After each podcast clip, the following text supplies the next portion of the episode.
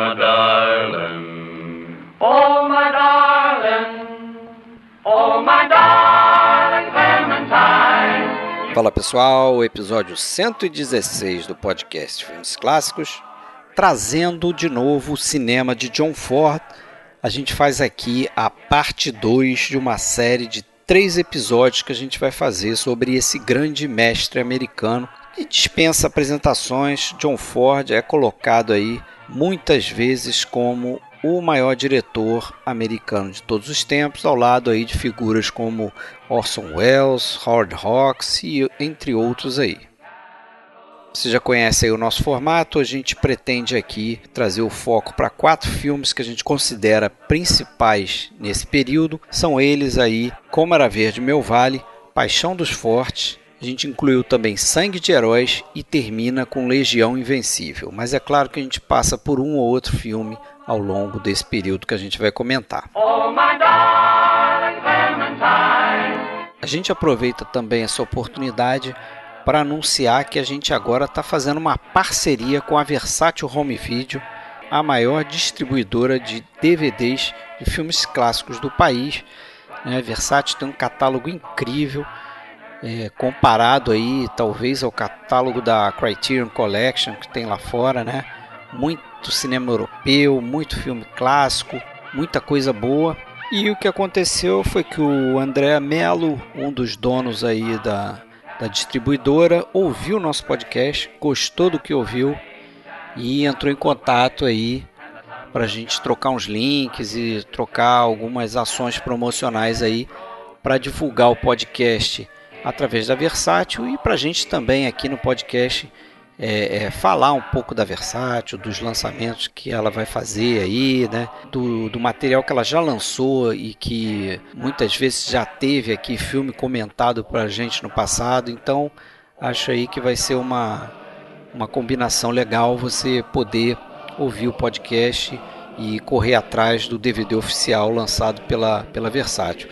É, até a gente aqui gravou esse episódio depois que ele propôs essa parceria para gente, mas por exemplo aqui a gente fala aqui um bom tempo aqui do Legião Invencível, que é um filme inclusive lançado pela Versátil aí no, na caixa que eles fizeram, cinema de John Ford. É, procura no site deles versátilhv.com.br que você vai encontrar esse box aí, beleza?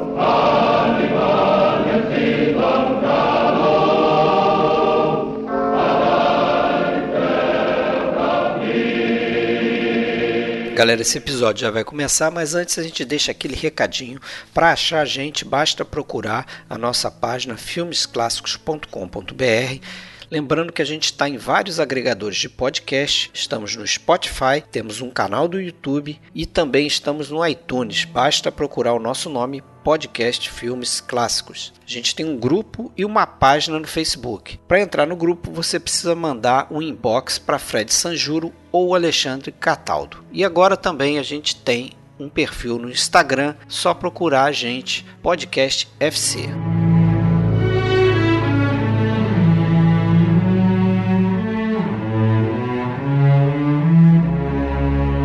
Bom, galera, então parte 2 aí da filmografia do John Ford. Hoje estou eu aqui, Fred Almeida, falando do Rio de Janeiro. Comigo, Alexandre Cataldo, fala de Blumenau. E aí, Fred, vamos para mais um, né? Vamos para mais um. E com a gente também aqui, de novo, fez a parte 1 com a gente, fez outros episódios. Está o Rafael Amaral, do blog Palavras de Cinema. Fala aí, Rafael. Olá, Fred. Olá, Alexandre. Um prazer enorme novamente estar aqui falando com vocês. E principalmente por se, por se tratar aí de um cineasta tão importante. Espero contribuir bastante aí nesse episódio. É isso aí. Isso aí, influência para tanta gente, né? A gente vai, vai ver isso aí ao longo da carreira dele aí, quando a gente começar as conversas. É, bom, vamos lá então. A gente parou no episódio passado, foi em Vinhas da Ira. Foi um filme que até que a gente trouxe como destaque daquele episódio. Exatamente. Hoje a gente vai trazer quatro aqui como destaque, mas vamos caminhando ao longo da filmografia dele aí. Em 1940 ele faz também, né, junto de Vinhas da Ira, ele lança A Longa Viagem de Volta. Aí ele estava emprestado para o estúdio do Walter Wenger, né, ele não estava com a Fox, não estava com o Zanuck mas faz esse filme aí que é uma belezura, né? Fotografia aí Isso. do Greg Tolan. Ele, ele concluiu as filmagens do Vinhas da Ira em 39 e imediatamente ele entregou o filme pro, pro Zanuck. Né? A gente até comentou no outro episódio que o Zanuck tem um papel fundamental na, no sucesso de, do- de vários filmes do Ford. Né? A gente tem que também deixar um bom mérito pro, pro Zanuck, como o Vinhas da Ira, Sim.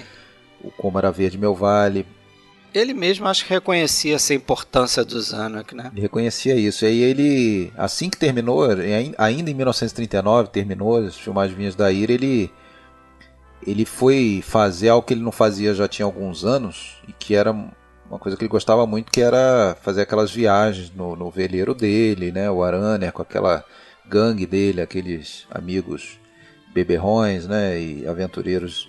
Eh, mas só que nesse momento tinha um, um tempero especial essa, essa viagem, porque além do lazer e da pescaria, tinha também um componente de espionagem militar.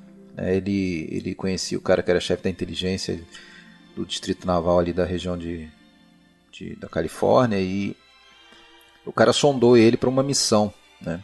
Mas só que acabou até não saindo nenhuma missão oficial, mas mesmo assim o, o John Ford é, ele imbuído daquele espírito, né, de, de- até um pouco é, mi- militarista, assim, ele, ele parece que era algo que ele gostaria muito, né, de participar da, da, da guerra e da, da marinha, principalmente. Ele fez dessa viagem dele, final de 39, uma, uma, uma viagem de espionagem. Sem ter uma missão oficial, ele se arvorou, né, é, é, de, de, de, de um é, espião para fazer o monitoramento da atividade naval japonesa na costa do México, que era algo que preocupava naquele momento. Estava estourando a guerra na Europa e os Estados Unidos já sabia da, da- da- das intenções japonesas. Então ele navegou até o, Golfo da Califórnia e de fato até viu lá a movimentação de, de pesqueiros japoneses. Ele escreveu cartas jurando que, que era na verdade era disfarce, que eram navios militares, que era pessoal militar. É, enfim, isso, isso não vem muito ao caso, se era ou se não era. A questão é que essa preocupação estava muito é, forte para ele, né? a guerra, a, a- aquela sensação de que os Estados Unidos iam acabar entrando na guerra. Né? E além de, uma questão de patriotismo, tinha uma questão até de orgulho pessoal que ele queria muito fazer parte disso. Né? Ele queria meio que mostrar serviço para a Marinha, ele queria ficar bem na foto com a, É, com a- ele com a Marinha. respeitava muito quem servia, exército, marinha, aeronáutica, né, as forças armadas americanas. A gente vai ver isso até no como ele trata alguns atores, né, entre eles Verdade, o John Wayne, que verdade. não serviu, né? Quando em, no início de 40 ele recebe a, a notícia de que o Vinhas da Ira daria para ele o, o segundo Oscar de diretor, né? que ele já havia ganho com o Delator e com Vinhas da Ira ele ganha o segundo, não é isso? É, o segundo. Isso. É, ele não deu a menor importância para isso, até o roteirista lá, parceiro dele de longa data, o Dudley Nichols, mandou um telegrama parabenizando pelo Oscar. O John Ford escreveu que é, é, prêmio de prêmio, um prêmio de por, por um prêmio cinematográfico é uma coisa banal num momento como esse, que tem coisas muito mais importantes para a gente estar preocupado e tal. né?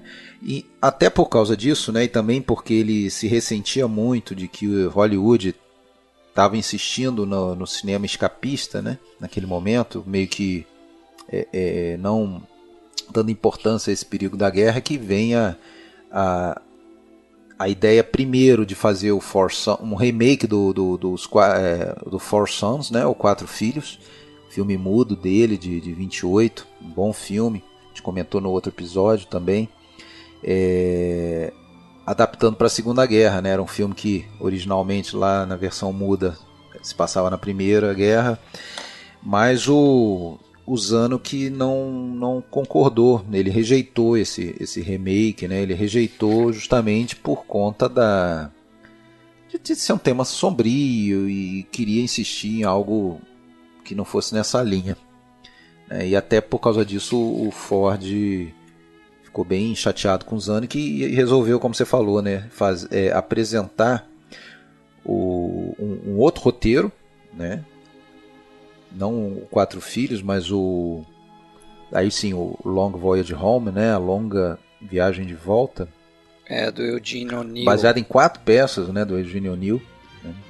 Ele daí ele resolveu apresentar pro é, é, o Walter Wenger, né? Que segundo segundo o Ford, o Ford fala nesse momento era o único era o único é, é vamos dizer produtor. o único produtor de Hollywood que é, que naquele momento ia conseguir apreciar um trabalho realmente importante. Uma coisa, é, aquela, deu, deu uma, uma daquelas do Ford, né? Enfim, é, que às vezes parecia ser meio é, chegada a dar um coice nas pessoas e tal. Então saiu esse filme, que realmente, como o, o, o, o faro dos anos que é, era forte, né? O filme foi um fracasso é, não, é, não, é, não, é, por menos que é, ele não, não, não, queria esse tipo de material naquele momento. É, o filme foi um fracasso comercial, né? mas apesar disso, é, o filme teve seis indicações ao Oscar, né? de filme, de roteiro do Dudley Nichols, fotografia do Greg Toland, né? ninguém menos que o Greg Toland, né? o grande fotógrafo aí que no ano seguinte vai fazer o Cidadão Kane. É, eu acho até que esse filme aqui é um é um ensaio, né? Uma espécie de ensaio do próprio Greg Toland para fazer o, o, Cidadão Kane, porque muitas muitas características aí da, da fotografia dele nesse filme ele leva lá para o filme do, do Orson Welles, né? É, esse trato aí com a profundidade de campo, o, é, os ângulos, né? Câmera baixa, filmagem os ângulos, a câmera baixa filmando o teto, né? A gente vê isso lá, tem uma cena lá naquela taverna lá que eles vão é, comemorar, né? Que eles estão em terra e tal. E acabaram a viagem, né? É, verdade. E então você nota esse, esse tipo de coisa aí. É, depois virou uma assinatura aí do. Acho que do, do Greg Toland. Eu, eu acho, inclusive, que tem alguns momentos do filme que a gente parece que está vendo um filme expressionista, né? Acho que verdade. As, as, a, é. a, profundidade de campo, a utilização das sombras, principalmente na sequência final, quando eles estão em terra, né? É realmente impressionante o, o trabalho do Greg Toland. Eu acho que ele vai, é, ele consegue um resultado, né? Ainda que sejam filmes com visuais, é, ambientes diferentes, mas eu acho que ele dá um passo à frente do que ele já havia feito em As Vinhas da Ira e ele consegue um resultado extraordinário. Tem uma curiosidade que eu, que eu li. O John Wayne uma vez deu uma entrevista, não me lembro em que época que foi, em que ele disse que uh, geralmente era o John Ford que ensinava os diretores de fotografia e que comandava a coisa por trás dos diretores de fotografia, mas nesse caso chamou a atenção dele porque quem comandou realmente foi o Greg Tollins, não foi o John Ford. É, é foi uma bela né? parceria né? aí né, de dois filmes. Bem possível. E em seguida, então, ele ele vai fazer Como Era Verde Meu Vale, aí já no ano de 41, mas ainda na, na, na, nessa fabulosa sequência aí, né, desde o ano de 39, que a gente comentou no ano, no ano de 39, a gente já tinha feito um episódio do podcast sobre o No Tempo das Diligências, que foi o primeiro, e no último episódio a gente comentou mais rapidamente o Ao Rufar dos Tambores né? e A Mocidade de Lincoln. Então, 39, Momento. três grandes filmes. Em 40, mais dois filmes é, su, é, né? soberbos, né? O, o Vinhas da Ira e o Como Era Verde Meu Vale. Não, Longa Viagem de Volta. É, a Longa Viagem de Volta, desculpa, em 41, Como Era Verde Meu Vale. Então é uma sequência de pelo menos seis grandes filmes aí em três anos. Né? Sim, são três anos aí para botar inveja em qualquer diretor de qualquer país, cara. Realmente é uma sequência assim. É, é, é difícil de você é, tem gente, achar tem, um. Tem gente que tenta fazer isso a vida inteira e não consegue fazer nada disso, né? O cara, em, é. em, pouco tempo, ele fez praticamente, né? É. Fez, não, seis filmaços e. Assim. E você pode achar coisas muito boas do John Ford fora essa sequência de três. Quer dizer, não, não se restringe a só um, né, um tiro aí de de filmes excepcionais e depois um decaimento, não. Vai, fazer outros grandes filmes. No primeiro episódio que, que a gente foi levou até o Vinhas da Ira, a gente já abrangeu um período que tinha toda a formação dele como diretor no, no cinema mudo, nos, sei lá, 40, 50 faroestes de baixo orçamento que ele tinha feito, né, que é muito comum quando a gente lê, escuta coisa por aí, isso simplesmente ser ignorado, né? Muita gente fala, ah, os faroestes de John Ford, pensando em primeiro faroeste, o Stagecoach, né, o Tempo das Diligências, ou no máximo o Cavalo de Ferro, que já era, o Cavalo de Ferro já, já, já tinha um dezenas de, de, de anteriores, né? Então, é, toda essa, essa formação, mas dá para dizer que com o segundo Oscar ali, com Vinhas da Ira, ele mais do que está consolidado como um, um, dos grandes né, de todos os tempos, se não o maior. E, e como era Verde Meu Vale, dá para dizer até que ele ele teve algo assim é, é, algumas coisas incomuns assim na carreira dele como diretor né do, dos relatos primeiro que ele foi um set de filmagem completamente pacífico tranquilo aquela coisa de família né família família Ford. Né? Ele com a, exercendo a autoridade dele, mas se dando bem com praticamente todo mundo. Né? Só consta ali algumas rusgas com a Sarah Allgood, que faz a, a, a mãe né? da família Morgan, mas se dava bem com todo mundo. É, e criou laços aí duradouros com, com vários atores. É, mas é interessante isso, né? Porque se você olhar para os atores, não é a trupe é, a, os principais dele, não né? são, né? A, tru, não, a trupe não são, dele. né? Mas você vê, por exemplo, o Rod McDowell, né? Que tem aí sua estreia no cinema americano, mas já era ator lá na Inglaterra, já tinha feito acho cerca de 20 filmes e, e tinha acabado de chegar nos Estados Unidos, é, como eles chamam na verdade, que, que muitas famílias, muitas crianças, jovens foram evacuados né, naquele momento da Inglaterra por conta dos bombardeios, aquela coisa para se proteger, foram para os Estados Unidos.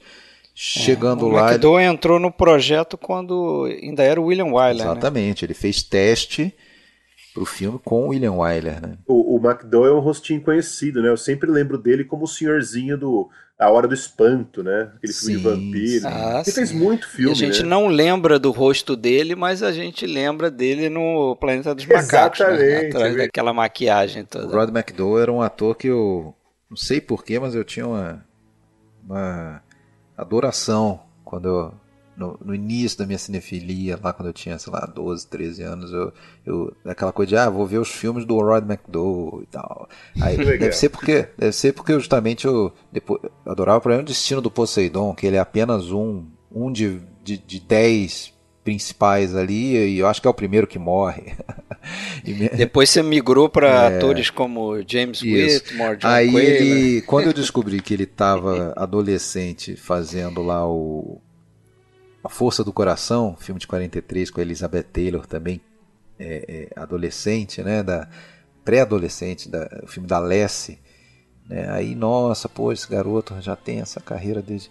E aí depois ainda vi um filme anterior a isso, que, que era justamente o Como Era Verde Meu Vale. Ele fez um teste, né, como dezenas de outros crianças, o Wyler é, dirigiu esse teste dele, né, e e ele foi escalado, ganhou o papel justamente por ser ter um jeitão diferente do, do, do, dos adolescentes americanos da, daquele, daquele momento. Se a gente pegar, por exemplo, um filme de um período mais ou menos parecido, pega lá o Anjos de Cara Suja, que tem uma gangue toda Sim, lá. O, os Dead End é, Kids, né? É, Dead End Kids. É outro estilo, né? É, é de, de, de, de, de malandragem e tal. Então ele caiu com uma luva, né?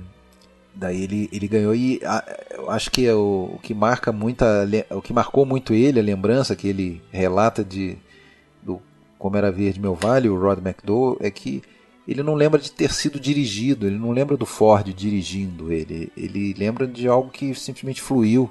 Falou, ah, ele chega a falar assim, ah, o Ford me tocou como um instrumento, uma harpa, sei lá, assim, de uma maneira é, suave, quase imperceptível, né, assim.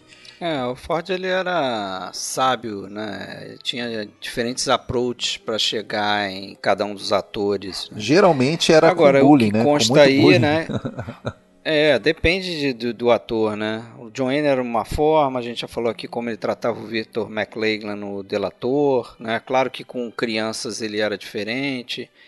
É, mas inicialmente parece que esse era um projeto do Zanuck, né? Que pretendia fazer aí como um grande filme. Né, seria o filme do ano na Fox, seria uma espécie de de O Vento Levou, seria também Technicolor, então colorido, Exato. grandioso, né? Ia ser feito em locação lá no sul do país de Gales, mas por conta já dos nazistas estarem mandando bronca lá naquela região, isso acabou não sendo feito, né? Esse filme, é, esse filme ele já ia ser rodado em 40 ali, quando o Ford estava fazendo justamente o Longa Viagem, né? Com não, não, tinha relação nenhuma com Ford. Era, como você falou, o William Wyler tinha uma outra pretensão né, de fazer um, uma resposta para o evento levou, aquela coisa toda. Mas parece que essa, esse, esses problemas. A Fox foi adiando por diferentes razões essa, é, essa, essa filmagem. Essa até que foi começar lá em 41, já, no meio do ano de 41, quando daí o Wyler já estava indo. Saiu para outro projeto, acho que foi o Pérfida. Não, o Wyler, na verdade, tinha acabado o contrato dele com a Fox. Sim, mas. É- Aí eles não, eles não renovaram, isso. Né, ficaram sem diretor. Ele foi fazer o Pérfida pra, pra Warner, não é isso? Eu sei que ele, Acho que eu sim. sei que ele saiu para fazer o Pérfida, justamente. É, não sei né? se o Pérfida é da Fox, é da Warner, não sei. Mas o que eu li foi que ele o contrato dele realmente acabou. Aí eles, o Zenak, né, confiando no, no John Ford, ele estava voltando aí do, do projeto aí com o Walter Wenger e reincorporou o John Ford, né, que aí assumiu para dirigir esse filme. Né, muito porque os produtores é, não estavam muito satisfeitos é, com essa produção, eles achavam que era um momento errado de fazer um filme que tinha ali questões trabalhistas, né? Os Estados Unidos estava entrando na guerra ali, né? Por causa do incidente lá de, de Pearl Harbor. Então eles estavam com o pé atrás. Só que quando eles colocaram John Ford, parece que, ele, que os produtores, os, os, os chefes da, da, da, Fox, aí começaram a olhar de outra forma, é, porque sabiam que o, o John Ford ia fazer um filme é, que não ia estourar orçamento, é. né? Esse, esse livro, esse filme, ele, é, ele surge de um romance, né, de um cara chamado Richard Llewellyn, né, que foi um best-seller no ano de 39. E logo, logo o Zano que comprou os direitos de adaptação desse, desse, desse livro, já no início de 40. Né? E aí ele contrata para escrever o roteiro um novelista irlandês, o Lion O'Flaherty, né? que na cabeça do, do Zano, que era um cara de origem irlandesa, né? e, e, e ia é, ter um carinho especial por, aquele, por aquela história de no caso galeses, né, país de Gales, mas britânicos também ia conseguir entender aquela, aquele sentido da, da, da, da vida daquelas pessoas. Mas o problema é que o Flaherty, justamente, mais do que o carinho pela, pela, Gran, pela, pela Grã-Bretanha, ele tinha uma questão político-sindical muito forte é, que ele deixou transparecer e ofuscou completamente a questão familiar. Aí o, o, o Zanuck trocou, né? O Zanuck não queria isso, botou um outro cara que melhorou um pouco, mas não continuou bom. Aí ele chamou o Philip Dunne, que é o roteirista é, do, do filme, né? Que, e falou inclusive para ele, olha, você descarta os dois roteiros anteriores, não é para partir deles, você parte, vai ao livro e, e e aí ele reescreve o roteiro, né? É, o Zanuck não queria fazer mais uma, um Vinhas da Ira, ele não queria fazer mais um filme com um forte conteúdo social, embora isso está no filme, né? Mas, é, é mas ele está muito mais voltado para um drama familiar, um drama de dissolução da família, Sim, sem tratar muito, é, sem, mas sem aprofundar muito no, na razão daquela dissolução, né? Eu acho que eu acho que uma, uma, um ponto que explica isso, que ajuda a gente a concluir isso, é o próprio fato do filme ser contado pelo olhar da criança, que nunca se envolve totalmente com a política, né?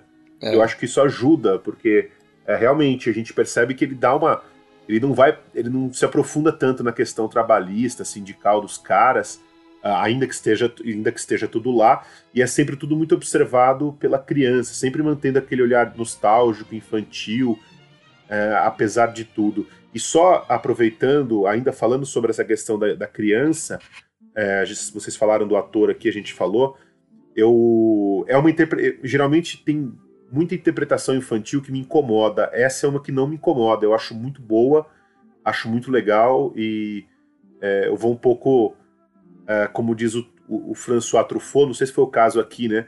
Ele diz que criança não tem que ser dirigida, criança tem que ser criança. E quando você tenta dirigir uma criança, a, o, o, risco de você, de, de, você criar uma coisa falsa é, é muito grande. Então é melhor você deixar que ela seja ela própria. Então, quando você falou que ele não lembrava de ter sido dirigido pelo John Ford, o Faz Rob sentido, McDowell, né? Eu, eu, eu, logo pensei nisso. Falei, talvez o Ford deixou as coisas mais tranquilas ali para esse garoto que ficou muito bem, né? É. Inclu inclusive nesse filme o Ford ele exerce toda aquela herança do cinema mudo, né? Esse filme em vários momentos é, é quase um filme mudo. Ele tem poucos diálogos, se você for ver, muita coisa contada apenas visualmente, que é o que a gente gosta mesmo, né? Vamos, vamos falar a verdade. A gente é, dá, dá muito valor a coisas assim. Eu, é, quando a gente gosta de cinema de verdade. Você vê, por exemplo, você falou do McDowell, é, na entrada da personagem da Ana Lee, né? Quando ela aparece e entra na casa, você vê que ele imediatamente está encantado por ela. Exatamente. Né? Ele, é, é, é, ele encosta na, na parede, fica de boca aberta, meio que babando por ela e não tem nenhum, nenhum diálogo. Ou então, quando ele está acamado lá, convalescendo da, da, da, da doença dele e, e um belo dia tem sol, passarinhos na janela, uma palavra basta, né? É, ele pergunta: é primavera? É, a gente sabe que não é só uma questão de estação do ano, né? Que é toda uma questão de, de, de, de da vida voltando, da, da, Sim, né? do, da recuperação da, dele. Da recuperação, do humor e, poxa, não precisa grandes diálogos, né? Não precisa. E ele está crescendo, né? Está representando a passagem do tempo, né? Tem outros, outros exemplos aí que eu vejo até uma questão que eu notei como esse filme tem muitos contrastes, né? Um filme de contrastes. Começa assim, pelo nome do, do filme, né? Como era verde o meu vale, então remete ao, ao verde, né? Aquela coisa contra a fuligem da, da, das minas, dá, né? Isso aí contra a fuligem, contra aquela a negritude daquela fumaça ali que inicia o filme, né? Isso é um dos contrastes. É. Tem outros exemplos aí trazendo por esse lance do dele usar muito o visual para explicar, é, até a, a, forma como estão sentindo alguns personagens.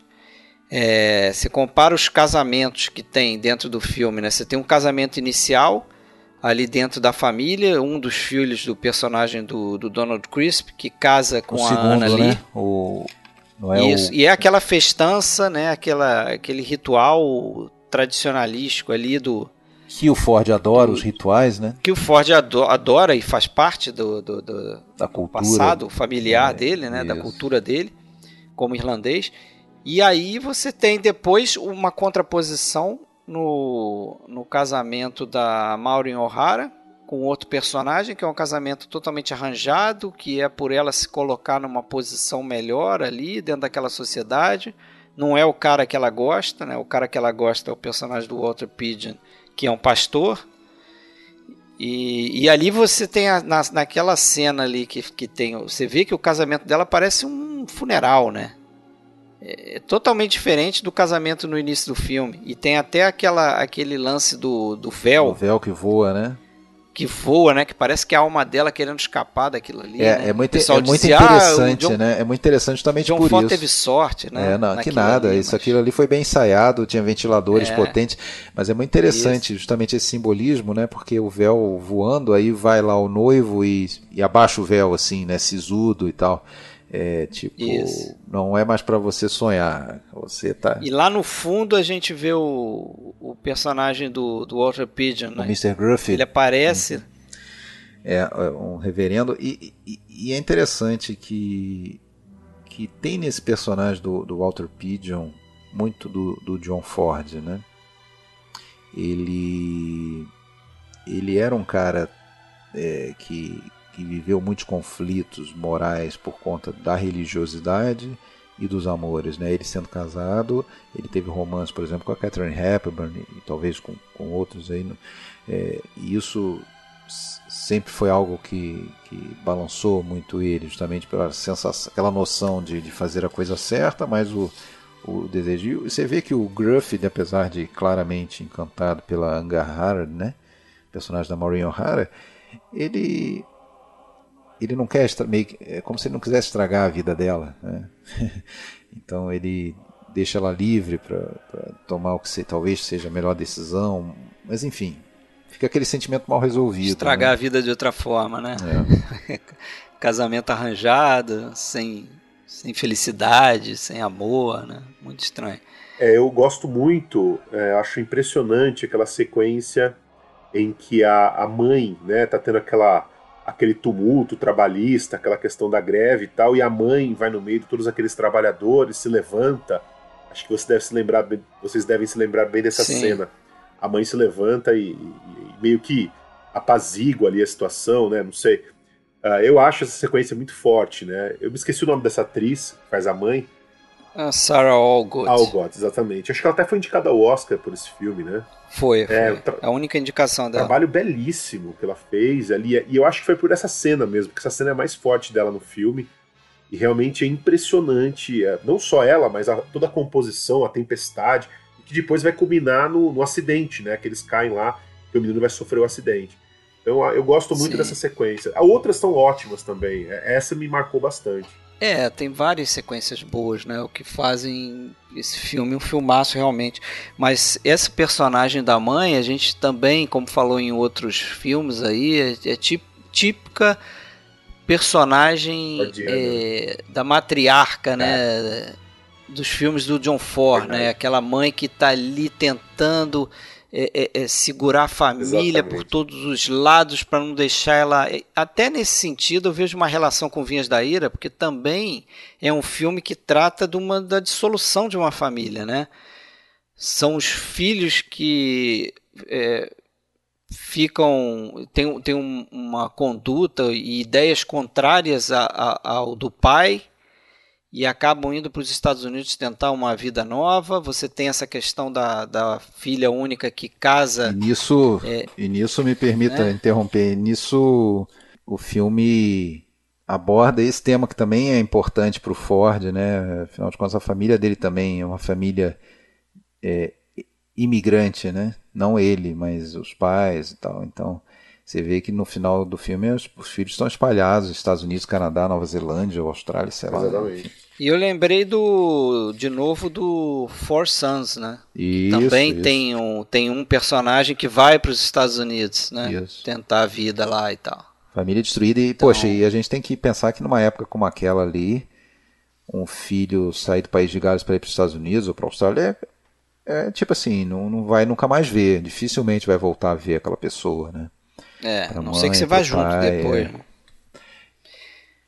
Né? Mas... E, e, agora, a, a, atitude, a decisão, a escolha do personagem do Who, né, que é o Rod McDowell, o narrador do filme, é que é muito interessante, né, que vai na contramão de tudo que a gente está é, tá acostumado a ver, né, porque ele estuda, ele tem a oportunidade de sair daquele mundo, mas ele quer é, na cabeça dele o seguir os passos é, do pai, do pai, né, que, que é um herói para ele, né, e e ele quer vivenciar aquilo, mas pelo visto não vai dar muito certo, né? Afinal de contas, quando começa o filme, ele diz que está por volta dos 50 anos de idade, está saindo da cidade, né? Está saindo do, das minas. É... Depois, naturalmente, de tudo que a gente vê, né? Do, do, dos acidentes que custam a vida do, de um dos irmãos, que custam a vida do próprio pai também, né? Sim, o filme, assim, eu não sei a opinião de vocês, mas de uma forma geral, até na conclusão dele, eu achei bastante melancólico. Sim, eu, eu né? Porque assim, ele, ele, ele, dá aquela puxada final para levantar a tua moral, né? mas ele faz isso através daquele recurso de flashback. A gente fica só com as boas memórias do Rio na infância, as caminhadas com o pai, né, a relação dele com os irmãos, com a irmã e tal, com a Ana Lee também, né?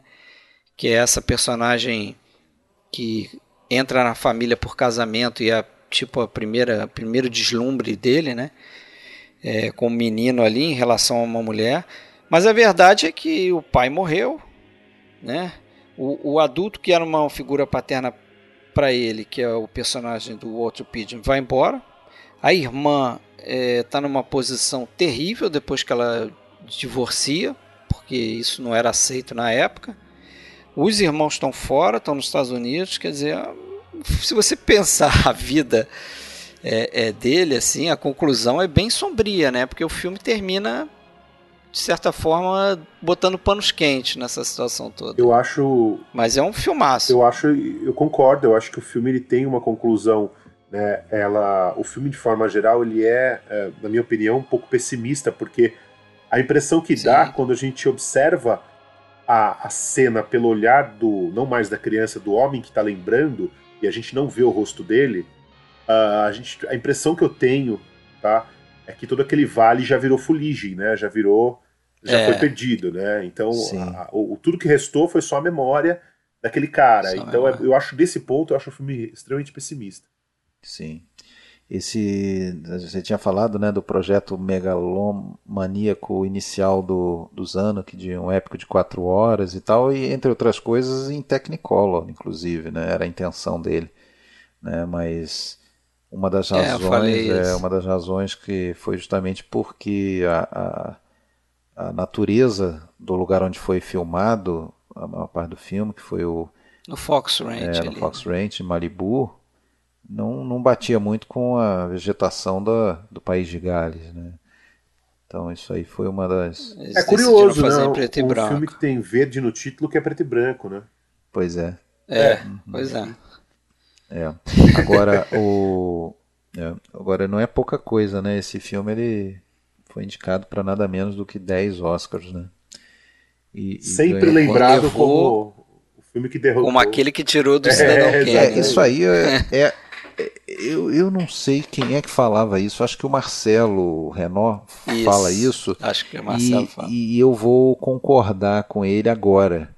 Tá? Porque até fazer a revisão desse filme, que eu tinha visto uma única vez, já há um bom tempo, eu realmente achava absurdo né? ganhar do Cidadão Kane.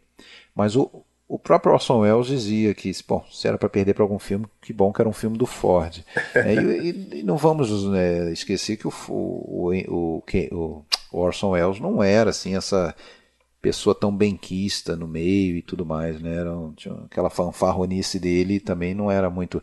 Então não foi um ah, um grande erro, um absurdo naquele é, momento. o Orson Welles estava começando. É, exatamente, também, naquele né? momento o, o, o Vinhas, o como era Verde Meu Vale ganhar o Oscar de melhor filme, não foi esse absurdo todo. Olhando agora em retrospectiva, é um filme muito mais lembrado, Cidadão Kane, mas o Como Era Verde Meu Vale é um filme muito bom também, muito digno, né?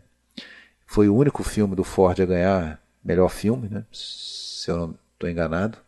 As outras três vezes ele ganhou o diretor, mas o filme não ganhou. Pois é. Ele ganhou seu terceiro Oscar de diretor, né? Coisa que até aquele momento só o Capra, Capra.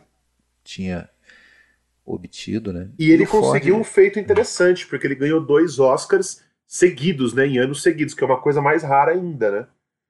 Diretor ganhar uh, Oscar seguido. Eu me lembro, uh, acho que só o único caso foi um recente aí do Inarito, que ganhou dois Oscars seguidos. Eu não me lembro de outro caso, pelo menos agora não vem na cabeça. Mas é realmente bem difícil isso acontecer. Você tinha falado de três, né? Ele ganhou, acho que, na verdade, na estante ele tinha seis Oscars, né? A gente até ainda vai passar por alguns dele. Porque além dos quatro de diretor que a gente sempre cita, né? Delator, Vinhas da Ira, Como Era Verde, vai ganhar em 52 lá com o. É, depois do Vendaval, ele também ganhou por, por dois documentários aí do, nesse meio tempo, né? O 7 de dezembro e o A Batalha de Mido aí, né? Que deram é, Oscar de que for, foram para ele, né? Por, por esses por esses Oscars, né? por esses Sim, documentários. É. Coisa, né? Mas antes da gente entrar e falar nesses filmetes aí que ele fez para as Forças Armadas, é, só concluiu então como era verde meu vale ganhou cinco Oscars, né? Melhor filme, como vocês já falaram. A gente não falou muito, mas ganhou o Donald Crisp também como ator coadjuvante. Também está excelente no papel. A fotografia do Art C. Miller também Linda, é excepcional, né? Muito bonita. Todos aqueles contrastes e sombras. Ele vai fazer novamente o Donald Crisp vai fazer o pai do Rod McDowell também naquele filme da Les que eu citei, A Força do Coração, novamente. É, 43. E o Donald Crisp é um cara. E o Donald Crisp, só lembrando, é um cara tá no cinema desde a era muda, desde o Griffith, né? Fez filmes com o D.W. Griffith, é, um, é uma sim, lenda. Cara veteranaço Total. aí, né? Teranaço. E o filme ainda ganhou também a melhor direção de arte, né? É, em preto e branco, né? Aquela época que era você tinha prêmios para os filmes preto e branco e coloridos separados, né? E nesse mesmo ano, cara, Diga. você vai falar mais alguma coisa? Como era a Não, eu só queria comentar, é, curiosamente, é, é, o livro do Llewellyn teve três sequências. Ele escreveu mais três livros dando sequência, só que aí focando no personagem do Who, Morgan, né? Inclusive, assim, em momentos bem posteriores, o livro original, né, de 39, ele vai continuar isso aí em 1960. Um segundo livro em que o Who Morgan vai para a Argentina. Ele, ele emigra também, né? A gente tá vendo ele sair lá no. Ele vai para a Argentina. Em 66 ele escreve o terceiro, né? É, aí re- retratando uma, uma comunidade de imigrantes galeses vivendo lá na Argentina e fecha em 75, né? Com o Hugh Morgan voltando para o país de Gales, né? E nenhuma dessas três virou filme. Olha, daqui a pouco, quem sabe, hein? Deixa o Spielberg saber disso, hein? Deixa ele ouvir nosso É, podcast ele, aqui, vai, ele né? vai comprar o direito rapidinho. Agora, uma coisa Ele que ajudou comprar. muito, só para fechar aqui o Como Era Verde, uma coisa que ajudou é que o filme estreou semanas antes do ataque a Pearl Harbor, né? Que, que culminou, que resultou, causou a entrada imediata dos Estados Unidos na Segunda Guerra. Então, ah, naquele momento teve toda uma comoção e aquela coisa de, de eh, eh, solidariedade, mais ou menos ali com a Grã-Bretanha, né? Com, com, com os aliados. Então, esse filme, por retratar uma, a, né, a, a Grã-Bretanha, ele, ele se valeu um pouquinho disso para ser o sucesso que ele, que ele foi né, naquele momento. Pra conhecer como que é a vida dos parceiros, né? É. Agora, em 41, ele faz também outro filme que eu acho menor, eu acho que o Rafael discorda, gosta bastante, O Caminho Ah, Áspero, gosto muito, eu gosto bastante. Ah, é? Tobacco Road, que é uma espécie de Vinhas da Ira, mas com um tom mais, mais cômico, assim, né? É quase uma. Eu vejo aquilo ali quase como uma screwball comedy. Não, eu ia comentar que aqui o, o Ford dá um papel importante pro Ward Bones, né? Que é um parceiraço dele e coadjuvante em vários Ah, filmes, sim. né? Isso, faz lá o, o marido É, lá da, exatamente. da Jean Tierney, né? Novinha. Nossa, que Tierney, nesse sido- filme ela tá assim, deslumbrante, uma beleza deslumbrante. Tá deslumbrante. É. Eu acho que o Tá que, o que me agarrou nesse filme foi justamente é, por ser um filme despretensioso, né? Eu acho que o Ford ele tem isso, né? Às vezes eu acho que ele faz filmes despretensiosos. Ah, não acho que é o caso do Como Era Verde Meu Vale. Eu acho que o Como Era Verde ele foi concebido para ser um filme grandioso que ele é, para ser essa coisa um pouco mais é, pro lado do, sei lá, do, de um épico familiar aí. Mas eu acho que o Tobacco Road foi um filme meio que é, intermediário aí, que ele fez meio sem, sem pretensão. Mas eu acho um filme muito Sim. gostoso, eu gosto. Sim, a cabeça dele, essa altura, já estava na, na guerra mesmo e, e inclusive ele foi apontado aí no, nesse momento como é, é, membro da, da, da Marinha mesmo, né? Dos reservistas da Marinha e, e ficou encarregado de uma divisão ali de fotografia, né? De, de, de, de filmagens. Virou do front, até né? Lieutenant Commander John Ford. Isso. né? Ganhou um ranqueamento. E lá. aí é o seguinte, o que a gente conhece de filmes curtas, documentários desse período é, é, é a pontinha do iceberg em relação ao que ele fez, né? Dizem que ele fez coisa de 80 documentários, a maioria deles para consumo interno mesmo e nunca vieram à, à tona. Isso aí deve estar bem guardado aí no- nos cofres do Pentágono. É que naquela época, É. é. que naquela época não existiam os tutoriais do YouTube, então o pessoal fazia esses filmes pra. pra, pra... Não, mas é, pa- parece brincadeira, mas é sério, É, né, é. cara? Não, eram filmes É, institucionais. exatamente. Isso, Pra você passar exatamente. pros soldados, algumas coisas, é pra você é pra consumo Isso. interno. Então, né? ele, fez, ele fez um, um curtinha chamado higiene. Sexy Higiene. Sex Higiene, É, Você é. viu esse aí do- também? Meu Deus do céu. É, eu não cheguei a ver, mas os mais, Eu vi, mais eu famosinhos aí desse período são a Batalha de É, Eu Midway, né? vi e acho que nunca mais vou esquecer esse Sex Higiene. Tipo. Mas, É, Enfim. ruim assim, né? É, porque, claro, né? Imagens Era fortes. propaganda para os soldados, né, mundo É, afora, e nas suas, nas suas folgas, cuidarem para não ficarem todos com doenças venéreas, né? É. Né? E, mas os dois mais importantes são justamente o, o December 7th, né, 7 de dezembro, que é o famigerado, de Midway. É. famigerado dia é, do ataque a Pearl Harbor, né, December 7 e, e o- a batalha de que é de 43, a batalha de Midway, inclusive, acho que de antes disso, 42, né, e que retratou é, em loco lá, né, a, a batalha que é uma batalha importante, que é meio que uma guinada na Guerra do Pacífico, no momento que os Estados Unidos ele sai só de uma posição de defesa para defensiva assim para ir para o ataque, enfim. E muito interessante na batalha de Midway é que ele depois do material todo filmado lá, ele levou isso para Hollywood. Lá no, no, no, no set de filmagem do Oxbow Incident. Eu sempre esqueço o nome desse filme que a gente até botou no- Consciências mortas. Consciências, Consciências mortas. Mortas, que a gente até falou dele num Dicas Triplas, para descolar o pessoal para fazer as, as dublagens, as narrações, né? Então tem- a gente tem nesse filme o Henry Fonda, a gente tem a Jane, Jane Darvel, Darvel né? e tem também o Donald Crisp, né? Que, que, que ajudou na, na narração aí desse do, do Batalha Batalha, de Midway, né? E eles, como eu falei, né? Esses dois citados aí, eles ganharam ganharam Oscars, né? E Oscars e Oscars que, que estiveram fi- foram para a estante do para a lareira do do John Ford. Ele tinha seis lá. Eu acho até que eram dos estatuetas me- cachimbos, né?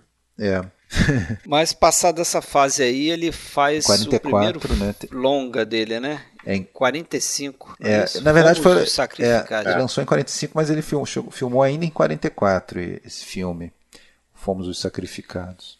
É um filme que eu não curto muito não, vou te falar. É, Eu, eu já tinha visto ele uma vez pra você, pra você ver como eu, eu tinha tanto ele esquecido na minha memória que eu achava que esse filme era colorido. Aí eu fui revê-lo pra descobrir que, nossa, o filme era preto e branco. Nem isso eu lembrava. É, aí ele, Mas- aí ele exerce essa paixão dele, esse senso de dever e senso de prestar homenagem né, aos heróis né, da Marinha, no caso. É, mas, mas pelo que eu vi aí, não era um filme que ele, ele morreu de amores, não. É. Ele fez meio que, sim, né? sim, até porque ele teve problemas, né, ele se machucou, quebrou a perna. Outro, o- algumas cenas são dirigidas pelo próprio Robert Montgomery, né, que, que, é, que é um dos atores principais do filme. Tem o John Wayne. Dizem que também. o, que, o, que o Robert Montgomery, ele, ao dirigir essas cenas aí, é que ele viu que ele tinha jeito pro negócio e depois ele vai fazer aí o A Dama no A Lago. gente falou disso, né, quando fez o Don- É, e Don- aquele outro filme que a gente comentou do no Dicas lobo, Triplas, do, né? do lobo do que lodo, nasceu uma flor, né? É, Isso, do lodo brotou, Brotou uma, uma flor. Até Isso. porque ele fez essas filmagens e o John Ford elogiou bastante, gostou muito da- da- do resultado, né? Esse filme foi filmado na Flórida, né, para se passar por Filipinas, né? É uma mostra ali a, a- a- é, batalhas navais nas Filipinas, um, um esquadrão, não sei se dá para falar esquadrão de, de barcos torpedeiros, lanchas torpede, torpedeiras, né? Eu acho um pouco cansativo esse filme. É, é um pouco Eu, cansativo. eu, É. eu acho que tem coisas boas. Ah, eu acho que eu eu não gosto muito do Robert Montgomery no- como, pro- sei lá, protagonista, talvez ali. Ah, mas não sei, o resultado final. é- tem coisas boas, mas não é dos melhores do Ford, não. Não, não é. E esse filme ele é conhecido também por ser o filme onde o, John Ford deu uma esculachada no John Wayne. Ah, isso eu acho que Na frente de todo mundo, ele falava que ele deu um esporro no John Wayne uma vez, dizendo: Pô, você não pode bater continência como se tivesse servido. é, ele, ele É, fazia questão, Armadas, né, né? de, de, de- Ele fazia um bullying e ficava ali, fazia questão de né, lembrar o John Wayne que ele não foi pra guerra. não é. foi pra guerra. E ele respeitava o Robert, Robert Montgomery que tinha ido. né? E o John Wayne, assim, ele. Ele não, não foi totalmente uma escolha dele não ir, né? Ele até quis ir, mas os estúdios não, não liberariam ele. Entendeu? Tinha questões comerciais envolvidas e tal. É claro que se ele batesse o pé e quisesse, ele ia, né? Assim como é, vários foram, mas ele, ele fraquejou nesse sentido e o Ford não perdoava ele, né? Não perdoava ele. É engraçado, né? Continuaram amigos, fazendo filmes e com esse com essa diferençazinha entre os dois aí. Pois é. Mas... Aí acaba a guerra, né? Aliás, esse filme foi um fracasso, né? Porque nessa altura ali, 45, o pessoal já não aguentava mais o assunto guerra, a guerra já estava se encaminhando para o final, né? A guerra na Europa acabando antes, ali, acho até quando o filme estreou, é, é, já havia acabado a guerra na Europa, pelo menos, e, e o filme foi um fracasso, mas o, o Ford, pelo, por vários relatos aí de, de biografias e tal, ele passou a ser uma pessoa um pouco diferente depois da guerra. Isso mexeu muito com ele, né? as coisas que ele viu, que vivenciou. Então, até o Henry Fonda fala que ele ele continuava sendo um cara difícil, um cara meio é, com ego, inf, é, ego inflado, aquela coisa toda, mas ele se tornou um pouquinho mais doce, um pouquinho mais é, é afável e suave, e suave no, nos relacionamentos naquele, a partir daquele momento, né? É, mas só que assim, se antes a questão de ser milico era era uma era algo com o qual ele quase flertava assim de uma maneira às vezes até brincalhona, agora passava a ser para ele assim algo muito sério, né? E, e, ele praticamente fez dos sets de filmagem verdadeiros exércitos assim comandando e tal, com, com, com bastante pulso, tudo mais, né? Agora, e, e, nesse momento uma coisa importante aí para a sequência dos filmes que a gente vai falar é que ele já já estava um pouco também, assim como ele fazia bullying com o com o John Wayne por causa do, pelo fato do John Wayne não ter servido, ele também estava ficando cada vez mais estremecido com o Zanuck, né? Porque o Zanuck ele serviu também, né? Mas o Zanuck teve uma, um processo, uma acusação gra grave, né? De que, que foi justamente ele estar lucrando é, com aquilo que era algo proibido, né? Pelo, pelo, pelos códigos militares da época ou de guerra. O, o, Zanuck, ele, ele sofreu uma investigação, o comitê do Senado, né? Porque ele continuou recebendo salário do, do estúdio, salário normal, enquanto ele fazia filmes como militar, né? Isso violava ali o código na época, né? Foi até o, foi até o então senador Harry Truman, que viria a ser presidente, que, que, que fez essa acusação, né? E aí o John Ford, ele meio que quis se afastar disso, né? Ele, ele realmente é, é, usando ficou com uma imagem de traidor da pátria, ele estava querendo lucrar com a, com a guerra, né? Como se ele quisesse lucrar pessoalmente com a guerra. Ele, ele, bom, se o cara quer, quer servir, quer fazer filme de guerra, ok, mas você se afasta do estúdio e, e, e, faz daquilo lá o teu soldo, né? Vai ser só lá na Marinha, não vai ser na. Não vai ser. Só lá no, no Exército, não vai ser como diretor de estúdio. Né? E o Zanuck não fez isso. Então, ele acabou, acho que, inocentado disso, mas de qualquer forma, o, o o Ford queria meio que proteger essa nova fama dele de herói de guerra e tal. O Ford até beirava o ridículo em algumas coisas. Diz que ele chegou a inventar uma história de que ele tinha sido ferido por bala, que ele não tinha prova nenhuma. Ele falou que foi atendido por um médico que ele não lembrava o nome, algo desse tipo, né? É, é, fake news ali para tentar posar de mais herói ainda, né? E, e isso é, estremeceu os dois, né? Mas ele ainda tinha um contrato, ele ainda devia um filme para para Fox, né? Mas nesse meio tempo ele, ele formou a produtora, né? Com Marion Cooper antes disso, né? No início de 46 ele, aliás, desculpa, em 45, né? É, ou 46, agora eu estou confuso, mas ele, acho que foi 46. Ele ele forma a produtora com Marion Cooper, né? Que, que era um, já um amigo dele de longa data, que também serviu na guerra, né? que é aquela Argosy, Argosy Productions. Né? Ele, ele, ele forma essa produtora, eles tinham objetivos, ele queria justamente sair daquela coisa de, de ser empregado de estúdio, aquela liberdade criativa, aquela coisa toda. Né? Que, aliás, era é uma tendência, né? Vários grandes diretores é, daquele momento estavam seguindo caminhos parecidos, né? Se você for pensar, era quase uma, uma moda, né? Marion Cooper foi diretor de King Kong, não foi? Isso. É, acho, que eu, ele, acho que ele foi produtor. Ele era ligado ao. Foi? É, ele era muito ligado ao RK, RKO, né? Mas eu acho que ele viu, viu? Eu acho que tá, tem, tem, assina a direção também do King é. Kong. E por causa. Aí, aí tem uma coisa muito interessante, que justamente por causa dessa ligação do Cooper com a RKO, eles assinaram um acordo, um contrato, sei lá, com a RKO é, para financiar, a, a ajudar a financiar os filmes, né? Mas de maneira que eles só iam financiar, só entrava com dinheiro o, RKO é, e, e o lucro seria dividido 50-50 entre Argos e a produtora independente e RKO, mas toda a, o controle criativo ficaria com a, com a Argos, né? E a, a RKO aceitou, né, assinar esse contrato para fazer três filmes, né?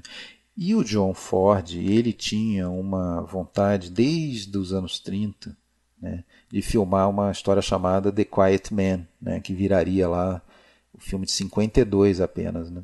Desde 36 ele tinha comprado os direitos de, de, dessa história né, e queria filmar. Nunca tinha convencido nenhum estúdio a filmar e propôs isso para a RKO. Ah, só que a RKO achou que era um projeto meio arriscado para começar, então é, foi mais ou menos assim: olha, vamos começar com outro filme. E se der certo, se der sucesso, aí a gente faz o The Quiet Man em seguida. Né? Daí então eles resolveram fazer como primeiro filme aquela história lá do, do, do Graham Greene, né, o The Power and the Glory, né, que viraria daí o filme O Fugitivo, né, em inglês lá o aliás, The, The Fugitive no, no, Brasil, domínio, domínio de bárbaros, né? Então eles começaram a trabalhar nesse filme que se passaria no México ou num país é filmado no México, né, se passaria num país sul-americano, não é, é, centro-americano ou sul-americano não identificado, aquela coisa é belíssimo, toda, né? né? É, a fotografia é muito boa. Só que nesse momento, usando que quando eles estavam para começar a fazer esse filme, usando que foi cobrar aquele filme lá que ele devia para para Fox, né? E aí entra esse próximo filme que a gente vai destacar. Paixão dos Fortes. Paixão dos Fortes. My Darling Clementine, que é um título estranhíssimo. Né? Eu não consigo associar esse título a um faroeste. Né? A história, né? É. É difícil. É, né? o título mesmo, né? E a história também, né? Que a história, é, evidentemente, é famosa, conhecida. Quem vê só esse título e não lê nada, não, não conhece nada, não, não imagina ah, que seja mais que é um... uma versão da, da famosa história do do duelo de OK Corral entre o White Earp lá. E... Não, vai achar que é um musical, um romance, sei lá. e até o, o título brasileiro Paixão dos Fortes também ficou tão estranho quanto. É né? verdade. Mas enfim, quando você vê o filme, né? Eu só estou fazendo uma crítica ao título, tá? Eu adoro o filme, acho é desse período aí, talvez o segundo melhor, talvez. O Como Era Verde Meu Vale, acho ainda um pouco melhor. Mas eu adoro esse filme, né? Paixão dos Fortes, que trata aí de um de um duelo é, da vida real, né? É um conflito, não é nem um duelo, mas um confronto entre o, o clã lá dos Clanton e os irmãos, né? Earp, capitaneados aí pelo pelo xerife, ex-xerife de Dodge City, né, que é o Wyatt Earp, aqui interpretado pelo Henry Fonda. É, é, um western, né? Algo que o, o, John Ford não fazia há cerca de sete anos. É, o último tinha sido o Stagecoach, né? né? O último tinha o sido. último tinha sido Stagecoach. Então, assim, para um diretor que é celebrado por fazer westerns, ele ficou um bom tempo sem fazer, né? É, é, até interessante, né? Ele é muito vinculado ao western e ele tem uma carreira muito importante fora dos westerns, né? E, e na verdade, voltar ao western era sempre aquele porto seguro para sucesso de bilheteria, porque o western ainda era é, um, um, considerado um filme bom de bilheteria, né? Um filme com bastante probabilidade de, de, de dar boa bilheteria. E foi exatamente é. essa razão do, do do Zanuck. Era talvez aí os grandes filmes de ação da época, né? Junto com Capa Espada e tudo. Mas o próprio John Ford, eu acho que ele ficou muito com essa fama dos westerns, não só pelos grandes westerns que fez, mas também porque ele adorava fazer, né? Sim. Fazer faroeste. Ele mesmo dizia que se ele pudesse, ele só fazia isso, né? Diz que ele gostava dessa interação com os cowboys, com os dublês que participavam do filme. Sim, ele se sentia É, em casa. e o né? fato dele ficar isolado também, né? Que ele, ele ia lá pro, pro Monument Valley lá e ficava longe dos produtores que não ficavam mais pentelhando ele. É, aqui ele vai pela segunda vez, né, para o Monumento Valley, que ele descobre lá na época do no tempo das diligências. E aqui Isso, sete anos depois, lá, é, né? sete anos depois ele vai novamente agora para fazer o Paixão dos Fortes, apesar de que, claro, né, como a gente já falou, o Monumento Valley era dublê para qualquer local do Velho Oeste, no caso aí a cidade de Tombstone, que fica bem distante, quer dizer, fica no mesmo estado mais ou menos ali no Arizona, mas quase na fronteira com o México, longe do Monumento Valley. E os é, navarros, né, os índios locais do Monumento Valley real, estão lá até hoje. Eles são dublês, né? Eles se passam pelos qualquer tribo indígena, seja Sioux, seja Comanche, seja Apache, são lá É os tudo índio. pau pra toda a obra, né? Tudo índio, né? Respeitam a, a cultura dos caras.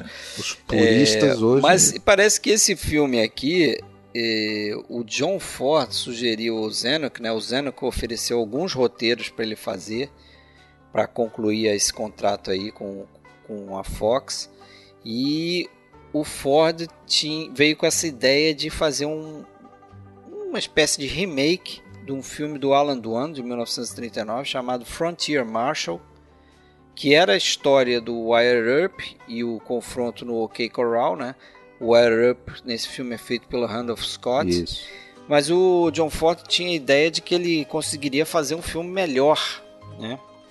É, com Henry Fonda, desde de, de cara ele tinha essa ideia de colocar o Henry Fonda como Wire Earp, né? E meio que deixou pro, pro Zanuck escolher o- os outros atores ali, né? É, eu acho assim, falei, eu adoro esse filme. Acho que o, ele tem aí um, um início, os 15 minutos, bem amarrados ali, bem interessantes. Tem aquela ideia de apresentação do personagem, do herói, né? Que, você, que, que é um cara que tem uma história pregressa ali, e você só vai ouvir o, o, o nome dele depois que ele que ele passa por uma por uma cena ali de ação, né? Ele vira xerife, né? Que ele que ele vira Aceita, ele, né? ele não quer, Ele não né, quer. virar xerife Não, ele do- não quer. Tombstone. Ele- mas aí naquele momento ali que tem aquela cena onde ele desarma lá o, um índio que estava bêbado dando tiro Sim, no sim. salão não sei o quê e quando perguntam o nome dele mas qual é o seu nome ele fa- fala Earp Wyatt Earp e aí você sente nos outros personagens que eles sabem quem é o Wyatt Earp né então assim é um personagem que, que a plateia também já conhece então tem aquele impacto, aquele momento naquela cena, né? E eu, eu lembrei, a gente falando aqui de influência do John Ford, eu lembrei direto, de cara, eu lembrei do, do Kanbei, nos Sete Samurais. Né? O personagem do Takashi Shimura, que a introdução do personagem dele é muito semelhante a esse aqui, sim, né? sim, exatamente. Lá pra gente lembrar, ele ele é um ele se, se traveste de um monge para poder salvar uma criança que está mantida refém num casebre lá por um bandido. Então as- ele chega na, naquele local, as pessoas não conhecem ele. Ele vai lá, faz lá o ato heróico, depois sai. E, e- e essa cena, essa sequência serve como introdução do personagem, né? Do personagem forte. O, o, o- personagem do White Earp, né, do, do Fonda, ele só quer passar tranquilo com o gado dele, né? Ah, acho que é muito até interessante, engraçado a simbologia quando ele vai para a cidade, deixa, deixam lá o pobre do caçula sozinho, né? Infelizmente acaba sendo É. morto pelos Clanton, né? E Ótima ideia, né? deixar Aí ele chega na barbearia, ele, a única coisa que ele fala é shave, shave. Tipo, ele, ele só quer fazer a barba. O cara começa a contar a história pra ele, querer trazer outros assuntos, querer implicações, e ele Só faz a barba e não enche o saco. Cheio, cheio. Só faz a barba e não me enche o saco. Depois vai, vai terminar com um penteado bacana lá, né? É, sim, sim. é verdade. Ah, esse filme eh, fez um sucesso né, de, de, de crítica, né? É, mas foi um filme que o, o Zano que deu uma retalhada, né? É, o Zanuck acho que não gostou do resultado, não. O- a verdade é que o, o- o Ford, assim que terminou as filmagens, ele meio que virou as costas aí pro filme, né? voltou a se concentrar então lá no ok, Zano, que cumpriu o que faltava, agora toma aí, se vira. Afinal de contas era algo que estava no contrato mesmo e já tinha sido feito lá nos Vinhas da Ira, no Como Era Verde, ou seja, o, o corte final era do Zanuck, né? E, então tinha dado certo. E esse filme também deu certo, né? É, a verdade é que o Zanuck trans, é, é assim, isso é dito em muitas fontes, né? O Zanuck fez de My Darling Clementine um, um filme melhor do que a versão do do Ford. É, ele, ele botou outro diretor para fazer algumas cenas, né? Tem até uma, um detalhezinho curioso, que ele botou esse Lloyd Bacon, que era um diretor lá da Fox, para filmar algumas cenas. E tem uma cena de um túmulo É, que eu acho que é do Frank Morgan, que está com a data errada, né?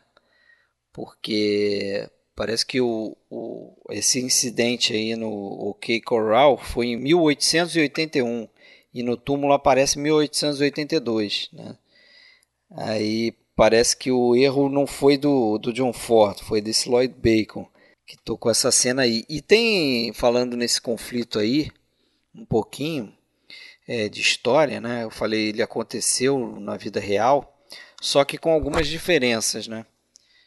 É, por exemplo, o personagem do Morgan, ele, ele morre, né? geralmente nessa história que já foi feita em filme em outros, né? tem até o Sem Lei Sem Alma com Kirk Douglas, Burt Lancaster, é um filme que eu gosto também. Mas em todas essas versões do, do OK Corral para o cinema, eles utilizam essa morte do personagem do, do Morgan, do irmão do, do, do Wyatt Earp, como catalisador do conflito. Então os Clanton matam esse, esse cara. É aquele que é o Tim Holt, aí- né, no filme. Isso, no filme é o Tim Holt. Só que na, na vida real, esse, esse Morgan é um dos caras que sobrevivem ao, ao confronto. Né? O confronto é, envolveu oito pessoas, é, três só morreram, três ficaram feridos e dois saíram ilesos, né? o Ike Clanton e o Wyatt Earp. É, mas o Morgan morre depois. Né? O, o Doc Holliday saiu ferido, ele não morreu no confronto. e tal. What are you Então, talking algumas, about? é, Why? O old man? Old man? Clanton? Walter Brennan? É, o Walter Brennan. O Walter Brennan é o único filme pro John Ford, É, né? mano. Ele que fazia filme a roda aí pro Howard Hawks. Brigaram né? pra cacete, é, se deram super Brigaram mal. pra caramba. Walter Brennan jurou que não ia mais fazer um filme com Ford e cumpriu a promessa. Nunca, e não nunca fez, mais. né? E não é. fez. Agora é é interessante, porque assim, ele faz um papel totalmente diferente dos papéis que ele faz Sim, pro Howard sim. Hawks. Essa- Ele faz o papel de um vilão e muito bem, né? Tentativa de imitação que eu fiz aqui é o Walter Brennan do Hawks, né? Do Hawks, é, não, não é aqui, porque aqui ele é um cara que mete medo, né? Que dá chibatada Não, e é convincente, filhos, né? E é convincente cara pra caramba. violentíssimo. Muito bom, né? O Walter Brennan é, é ótimo. É, o Ford um dia gritou com ele e falou: "Pô, Você não consegue nem montar um cavalo? Ele falou: É, não, não consigo, mas eu tenho três Oscars por atuação. que é o, realmente o Walter Brennan tinha. E as três como coadjuvante, seguidos, né? Isso, isso. É. Esses três como coadjuvante, mas é um baita de um, de um coadjuvante. Pois é. Geralmente, quando, quando, a gente, quando, quando se fala em filmes sobre essa questão do, da, da batalha do OK Corral, ah, eu não Isso. sei, eu, eu- pelo menos as fontes que eu pesquiso, esse é geralmente considerado o melhor filme sobre essa sobre o White Earp, né? Não, não sei se é o mais, é, mais próximo da realidade, mas pelo menos fatos. é considerado o, o melhor. Eu Não sei quais são as fontes que vocês têm. O acho. Ford diz, o Ford diz que chegou a conversar pessoalmente com o White Earp quando era bem jovem, nos anos 20 ali. O White Earp é vivo ainda e, e segundo ele, tá? Mas aí, claro, né?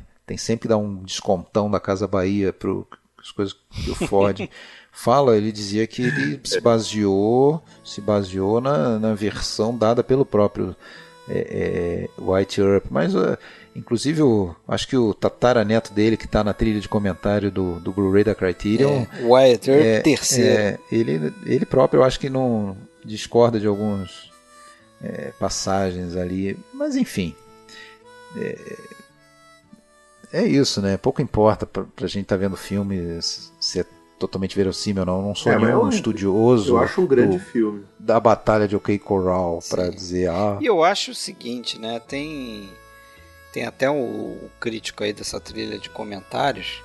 Ele, ele conclui dessa forma, né? Ele fala que o, se você perceber o, o, o a resolução ali do, do conflito no OK Corral é uma coisa muito rápida dentro sim, do filme. Sim, sim. Né? O, o John Ford parece que não está interessado em montar o filme para gente é, para criar na gente essa expectativa do confronto final. Não, ele está interessado é na relação daqueles personagens ali é, naquela cidade, né? Como é que Sim. o personagem do Victor Machu, por exemplo, que eu acho que é um personagem muito complexo. Você vê, o cara é um cirurgião, né? É. Na verdade, o Doc Holliday da vida real era um dentista, mas aqui eles mudaram para o cirurgião. Até para ter aquele plot point lá dele operar a Chihuahua, né? A perso personagem da Linda Darnell no final. Mas é um cara, um personagem muito complexo. Ele é um cirurgião que é bêbado, é jogador, tem tuberculose, é um cara que se veste preto, tem uma certa. Né, você não sabe direito é às vezes que lado ele tá, né? Então, assim. E o Victor Mature é outro desses casos aí, né? Que serviu o exército e que o, o John Ford ele respeitava pra caramba, disse que não pegava muito no pé dele. Um pouquinho. Apesar um pouquinho de ser pegava. um cara baladeiro, né? Pegava um pouquinho sim, porque ele não era esse tudo de ator também, né? Não, é. não era. Mas assim, não, não passava o que o John Wayne passava, né? Ele respeitava o Victor Machu, que parece que serviu na Guerra da Coreia. Sempre a guerra. 14 né? meses. Né? É interessante que o, o Zano chegou a querer o James Stewart pro papel do Doc Holliday. Porra, e a gente olhando assim, não, não tem nada imaginar, a ver. Né? É, não dá para imaginar. É. Também consideraram o Vincent Price, aí eu já acho que poderia rolar. É. Talvez o Vincent Price ali, não sei. Mas... E aí seria Doc Phibbs, né? Não. Só pegando o, o, uma, uma questão que o Fred comentou aqui, que o Ford, ele não é, o, o mais importante para ele não era chegar no, no, conflito, né? O mais importante para ele era tratar daquela vida daquelas pessoas. Mas eu acho que isso a gente vai ver em inúmeros filmes do Ford, né? É, principalmente, a gente vai falar, acho que daqui a pouco, sobre a trilogia da cavalaria, né? Uh, e o que menos importa, a impressão que dá, é justamente o confronto com os índios. Assim, eu, eu acho que o que está tá mais relacionado ali é aquela grande família Ford, né? Aquela coisa do, dos camaradas, dos amigos, ou seja, da vida daquelas pessoas dentro de uma comunidade. No caso dos filmes da cavalaria e do exército, né? Aqui no caso do My Darling Clementine, eu acho que a vida daquelas pessoas naquela naquela pequena comunidade e que tem inclusive aquela a, a sequência que eu acho belíssima, que é a da dança. Não sei se vocês vão lembrar aí, mas a, a sequência da dança, tal, entre o que o Henry Fonda tá dançando com a moça ali e tal eu acho uma sequência linda tal. Mas eu acho que realmente é um pouco do cinema do Ford, eu acho que era isso. Eu penso que era muito mais é, tratar dos costumes das pessoas, daquela relação do dia a dia, do que muitas vezes sem se centrar num conflito, que é algo que a gente vê com muita constância nesse cinema americano, não só o atual, mas acho que no atual principalmente. Né? Os roteiristas se preocupam muito com essa centralização de um conflito e ficam o tempo todo em cima daquele conflito e, e muitas vezes não dá nem tempo da gente é, é, respirar, tomar fôlego, entender quem são aquelas pessoas, né? É verdade. Eu acho que os filmes do Ford eles ensinam isso. Claro que tem grandes roteiristas, aí tem Dudley Nichols, tem outros excelentes roteiristas, mas eu acho que é, é isso também está muito na direção do Ford, né? A impressão que dá é que é tudo feito com muita calma, ele não está com pressa de chegar a lugar nenhum, né? É, e aí, como eu tinha comentado, né, ele acabou a filmagem, entregou para o Zano, que daí vai, vai editar o filme, né, a revelia do, do, do, John Ford, e o John Ford volta então para cuidar lá daquele projeto, daquele primeiro de três filmes da Argosy, com a, apoio é, cofinanciamento da, da RKO, né, que seria o domínio de bárbaros, né? O problema é que ele, nesse momento, ele, o Ford sente o seguinte: bom, agora eu sou dono do meu próprio nariz. Agora eu vou fazer um filme de arte. Agora eu vou caprichar na, na, na no, no, estilo visual e sombra estilizada e não sei o que.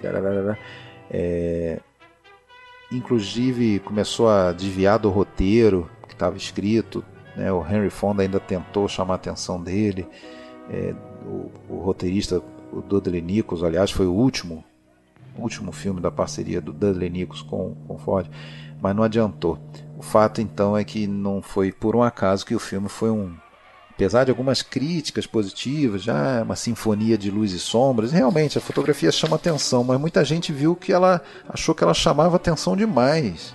Que, que é, é pra... Eu vou te confessar que eu não gosto é, desse filme. É um filme tá? Eu vi uma vez só. Tal, eu, eu revi agora. É um filme que é, eu até gosto dele justamente por causa da fotografia mas realmente reconheço é, não, que, que praticamente só sobra né, ela no filme. Gabriel né? Figueroa. Inclusive ele aprendeu com Figueroa, ele o know-how aí aprendido ele iria usar em outros filmes daí por diante, notadamente no Sangue de Heróis, né, em que ele usa não sei se são filtros, ah não, é filmes infravermelhos para filmar é, paisagens aí naturais, então o Monument Valley do Sangue de Herói em muitas cenas a gente vê um contraste exacerbado por conta desse negócio do filme infravermelho que ele aprende aí é, com, o, com Figueroa. O, o Figueroa né? Mas o fato é que o filme foi um fracasso. Né? Eu e gosto um do fracasso, filme, viu? Eu, eu é, gosto bastante desse filme. De bilheteria na época foi um fracasso. É, eu também até, até agora eu, eu gosto, acho assim. Acho bom filme. É, mas visualmente foi, é carregado, mas, né? Um filme mas você vê claramente que é um filme diferente do que tinha sido os filmes do, dele para o Zanuck para Fox. Né? É um filme justamente em que ele ficou um pouco à deriva. Ele saiu daquela coisa do estúdio e o filme acabou é não, não, não, não tendo Não se parece muito um filme pegada. de Ford, né? Não sei. Exato, exatamente. É, o que me incomodou nesse filme, que eu me lembro na única vez que eu vi, é o uso excessivo da música religiosa para é, marcar alguns milagres, é. algumas coisas. É, a assim. carga religiosa é muito pesada. É muito pesado. Isso me incomodou. Talvez numa revisão eu até veja de outra Agora, forma. Agora, esse filme ele tem uma, uma importância, de certa forma, no que viria depois. Porque justamente o fracasso dele fez com que acontecesse o quê? Né?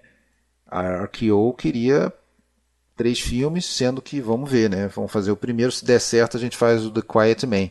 Uh, não só cancelou o Quiet Man, como cancelou o acordo né, com a RKO. A RKO tirou o corpo fora, né? E aí, bom, aí o, o Marion C. Cooper e o Ford pensaram o seguinte, é, é esse é o preço né, da, da, dessa tal liberdade, né, de, de ser independente e tal. A gente não pode se dar a certos luxos né, de querer fazer um filme que fracassa em bilheteria. A gente tem que fazer coisas mais garantidas se quiser sobreviver como independente. Né? É, um, é, um, é, um, é uma, um paradoxo aí. Né? O cara quer ser independente para fazer é, filme autoral, mas também não pode exagerar. Então, daí, qual que é o porto seguro? O faroeste. Né? Daí ele vai de 47 a 50 fazer cinco faroestes né, dentro da, da Argosy, a produtora independente, né? Sendo que três deles a gente se propõe a comentar ainda hoje, né? Que é o Céu Mandou Alguém e aí depois os dois primeiros da trilogia da Cavalaria, né? O Sangue de Heróis e o Legião Invencível. E depois ainda vai fazer em 50 o Caravana de Bravos e fecha a trilogia da Cavalaria com o, o Rio Grande, né? Mas era isso, cara. A gente pensa hoje então Ford, Western, Ford faz Western, então é, é sempre com alguma motivação. Não era fazer Western por fazer, né? Ele ele fez lá em, em nesse momento ele volta ao Western para dar sobrevida para a produtora, né? Que, que, que vai uma coisa garantida. E essa tradição da cavalaria, principalmente nos Estados Unidos, né? Que ele celebra aí nessa trilogia era algo muito importante, né? Sem contar que também refletia um pouco aquelas experiências dele de guerra, né? Afinal de contas, a trilogia da cavalaria é centrada principalmente no na, final dos anos do, do século XIX, na, naquela coisa das guerras contra as nações indígenas e tal. Né? Sim, né? é o pós o pós-guerra civil, né? Isso. Então aí é... não sei até exatamente a cronologia se o Céu mandou alguém é o primeiro dessa leva. É um filme até que eu me lamentei depois por não ter escolhido ele como não, é depois do Sangue É depois, né? Então, primeiro Sangue de Herói, vamos falar dele então, né? É, vamos lá. É, o cara, eu sou seu chato da noite aí. não, é. Eu acho que você vai falar a mesma coisa que eu, mas vamos lá. Também. Porque também. é um filme também que me incomoda também por o, pela carga de comédia que esse filme tem, assim. É, eu acho um pouco desproporcional. Eu acho, Isso. por exemplo, o Legião Invencível um filme muito melhor nesse sentido, muito mais centrado no, no, no conflito, né? É, na história mesmo. Aqui tem muitas cenas de comédia, com, principalmente com o Victor McLean. É, é interessante que nos três é... filmes o Ford ele utiliza o Victor McLagan nos três filmes da trilogia como o companheiro beberrão, né? O, o coadjuvante beberrão. Isso. E criando situações e, e cômicas, que... né? O cara. Sim, é, parece que toda cena tem que ter ele dando um esporro na, na tropa é dele e acontecendo alguma coisa inusitada, é, exatamente. né? Mas aqui tem muito, muito, muito disso até a gente parece que entrar no eixo e, e, e focar no que interessa, que é a, que é a guerra, é a relação que do personagem na guerra e a relação do personagem do Henry Fonda, que é um personagem totalmente é, que contrasta com, com o personagem do McLagan, por é. exemplo, né? Porque o, o personagem do Henry Fonda ele não dá um sorriso, é um cara sério do início ao fim do filme, um cara sempre de cara fechada. E agora, os pontos positivos do filme eu acho a atuação do Henry Fonda. É, é um deles, né? Acho que meio desnecessário dizer isso, porque é difícil ter um filme que o Henry Fonda tá, tá mal. Mas ele aqui acho que ele tá bem diferente, porque ele continua com aquela vozinha dele calma, é. suave e tal, mas Sim. sempre dando as suas, as suas pontadas. Eu né? acho curioso, eu acho curioso desse filme o fato de o John Wayne ter aceitado ficar à sombra do Henry Fonda, né? É, a, a, eu também a, pensei isso. Ainda que o é. personagem do Wayne seja uma consciência do filme, eu acho que é um personagem importante porque a gente percebe que o John Wayne tá do lado certo da história, né? Ele ele, ele quer é, dialogar com é os o herói, né? tal. Assim. Mas o, o, o, o, sem dúvida nenhuma, na minha visão, o protagonista é o Henry Fonda, não é o John Wayne. Uh, e o grande peso dramático tá no Henry Fonda. E o John Wayne aceitou mesmo assim, né? Fazer o, o, o filme. Esse, aquele personagem do Coronel Thursday, né? É. Cara, Coronel Quinta-feira. É, um cara. um cara racista, né? Total. Que, que não quer que a filha case né? com um cara de uma classe diferente e tal, né? Toda essa questão. É, não, tem, até, tem essa questão, nessa né, essa espécie de segregação Exato. de classes de, ali dentro, dentro da hierarquia é? do Isso, dos sargentos, né? né? Exato. O cara é filho de um sargento, é, né? O, o, o, rapaz lá, o Pode casar John com a filha do, é. do coronel, é porque né? tem, tem os coisas. É. officers e tem os gentlemen, né? Acho que o cara era um officer. Esse, esse, esse filme, assim como, se eu não me engano, as três ali da, da, da trilogia da Cavalaria são baseadas em histórias do como é que é o nome daquele cara? Que. O Custer. É, não, é base, é, o autor eu esqueci o, o nome, eu tinha anotado ah, aqui, tá. não estou achando. Mas todos é, que, estão à sombra eram baseados, da... exatamente, né, é. né, na, no, do Little Big Horn, né? James Warner Bella. Isso, isso? James Warner Bella. Com, no confronto lá da, da, da, dos 1876, se eu não me engano, da cavalaria contra o, no caso, os Apaches é. e, e Sioux, né? É, e, e no é, na verdade contra os Sioux, né? É, e no filme são substituídos meio pelos Apaches e o personagem do Fonda seria mais ou menos baseado no Custer. É a batalha de Little Big Horn, né? Isso. Que inclusive virou filme com a direção do Walsh, né? O, o intrépido General Custer, que é um filme que só abrindo um parêntese aqui coloca o Custer no final, mesmo perdendo a batalha, como um baita de um herói, né? Pois é, é um pouco o que acontece é, aqui, exatamente. né? Exatamente, ele, ele vira herói, aquele, aquele quadro no é. final, né? tem até esse. Você pode fazer até um paralelo aí com o filme que o John Ford vai fazer depois e que a gente vai comentar aqui, que é O Homem que Matou Facina. Sim. Mas essa questão do mito do Oeste, né? O que, que é verdade, o que, que não mas, é. mas Fre né? No Fred, caso mas eu aqui- queria fazer um adendo aqui, que eu acho que no caso do desse filme do Sangue de Heróis, tem uma questão aí também. Ah, no final do filme, o, o, o, o semblante do John Wayne, quando aqueles caras estão levantando a bola do personagem do Henry Fonda, o semblante do John Wayne é um semblante irônico, ele não tá 100% concordando com aqueles caras, não. Ele sabe que aquele herói tinha um lado complicado, que ele tinha feito uma cagada de ter insistido mas- naquela batalha. Então, assim, Verdade. Mas, mas o que parece é que ele coloca o, o exército acima do, sim, sem dúvida. do Sim, individual. sem né? Ele sabe que o cara fez uma cagada, acabou com o regimento dele. Apesar de tudo, o filme louva a cavalaria no final e mostra É, pelo, pelo reflexo do vidro que a cavalaria continua apesar de tudo. Mas eh, o John Wayne tem um olhar muito claro, diz- como se ele pensasse assim: eu conheci esse cara, eu sei que não é- ele não é tudo isso que vocês estão falando. É, eu, eu sei que essa história que eu estou validando é Exatamente, mentira, mas ele tá deixando em mas eu nome da vou cavalaria. validá-la porque, porque eu tenho que deixar bem a imagem da cavalaria. Acho que é bem por aí. E isso o mesmo. Ford ele deixa bem. é, Imprima, imprima a lenda, né? Exatamente, eu- eu- ele deixa claro. Exatamente, que é o que tem no, no, no, no, no Homem que Matou Isso, Facínora, exatamente. né? Que lá, lá é expressa em diálogo no palavras, né? Mas em- a gente vê isso acontecendo já desde agora, ou até em- antes, talvez, em outros filmes, mas imprima a lenda, né?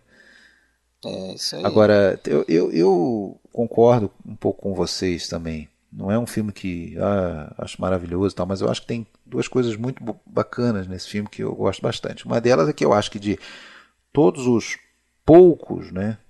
Se você for parar para pensar, cerca de 10 filmes que ele filmou no Monument Valley, é, apesar de muitas vezes a gente escutar né, gente falando assim, ah, todos os faroestes do John Ford foram no Monument Valley. Não, não é bem assim. A esmagadora minoria, apenas 10, mas só que como são os principais, talvez, tem Rastros de Ódio, tem o No Tempo da Diligência, Paixão dos Fortes, a trilogia da Cavalaria, a gente associa naturalmente todos os faroestes do John Ford ao Monument Valley, mas não, não foram todos. Mas eu acho que nesse filme é, é que o Monument Valley está mais presente assim no visual, né? Você acha? Eu acho, Eu, eu- acho que. Eu acho que é o É, Legião eu ia falar a mesma coisa, eu acho que o Legião é invencível É, também. Até mas pelas tudo- cores, não, até pela questão concordo, cor. é, é, concordo. Talvez em cores lá e aqui, até por conta dessa técnica que eu tinha falado lá do Figueroa, de usar infravermelho, tá muito bacana e assim, ângulos diferentes, pegar, ah, usar toda a, a- a- as possibilidades de, ângulo, de ângulos, de- com aquelas formações, compondo diferentes cenários. Porque você vê, por exemplo, quando ele colocou o Monument Valley pela primeira vez lá em 39, no tempo das diligências, o Monument Valley, porra, é usado de uma maneira bem limitada. É quase aquela coisa do É, filme do Papaléguas, do filme né, do Papaléguas, que ele a, a, a, diligência vai passando e o cenário se repete várias vezes, a mesma, as mesmas formações. É, aqui não, aqui ele, ele filma. E outra coisa que eu achei muito acho interessante no Forte Apache é que ele praticamente ele faz uma grande celebração e, e, e junta a turma toda, né? Você vê que nesse filme tá todo mundo praticamente, né, do, desse da Ford Company, né? É, não, e, e você pode dizer o seguinte. Então, é, talvez, fora o Harry Carey, né? Sir, lá no início do filme mudo, estão os, os principais Vai atores que trazer foram até o George O'Brien, protagonistas né? Dos filmes dele, né? Traz o George O'Brien, que foi protagonista do Cavalo de Ferro, o Victor McLaglen, como a gente já falou, do Delator, o John Wayne tá no Henry filme, Fonda. né? Fez vários filmes, e o Harry Fonda. Além da além Então- daqueles coadjuvantes de sempre, É, como além do World Bond, Exato, né? exato. Aquela galera O- que sempre o acompanha. Pois é, aí tem a Sheila Temple, né? Tem o Hank Warden também, não tem? Tem Hank Ward, tem a Sheila Temple que já tinha trabalhado com ele lá nos anos 30, final dos anos 30 e também com o Victor McLaglen, né, no, no- acho que é queridinho da vovó, do vovô, Exatamente, esse mesmo. Wee Willie Winky, né? Tem o estreante John Hager, que por sinal era casado com a Shirley Temple, e isso gerou um certo ciúme do John Ford, que, que aí escolheu nesse set aí o John Hager como como Cristo, né, de, de, de, ficar pegando no pé dele o tempo todo, a ponto de que ele quis abandonar o filme, o John Wayne. O, o John Wayne é que chamou ele no canto e ajudou ele a se controlar. Eu passo por isso todo o filme, é... cara. Isso é mole. Pois é.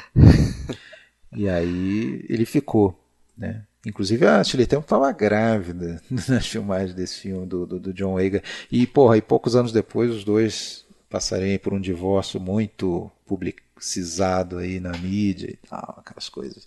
Enfim. Mas aí, mais uma vez, a gente tem aquela coisa, né? Monumento Valley se passando pelo oeste lá do, do quase do norte dos Estados Unidos, Montana, e os, e os Navarros passando pelos Apaches, né? É, era assim mesmo, tá tudo certo. É isso aí, certo com S, é isso aí. Ele faz daí em seguida o, o Céu Mandou Alguém, né? Que é um filme aí que é mais uma versão de uma história que já tinha sido filmada em 1916 lá por um cara chamado Edward Lescent, The Three Godfathers.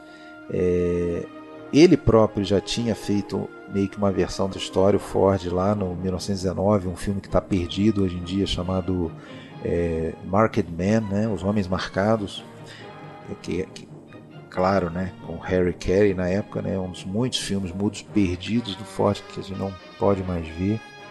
E tem uma outra versão também nos anos 30 e tal, e ele resolve fazer essa, essa história aí que eu acho bem interessante também, né? Technicolor que chama atenção, né?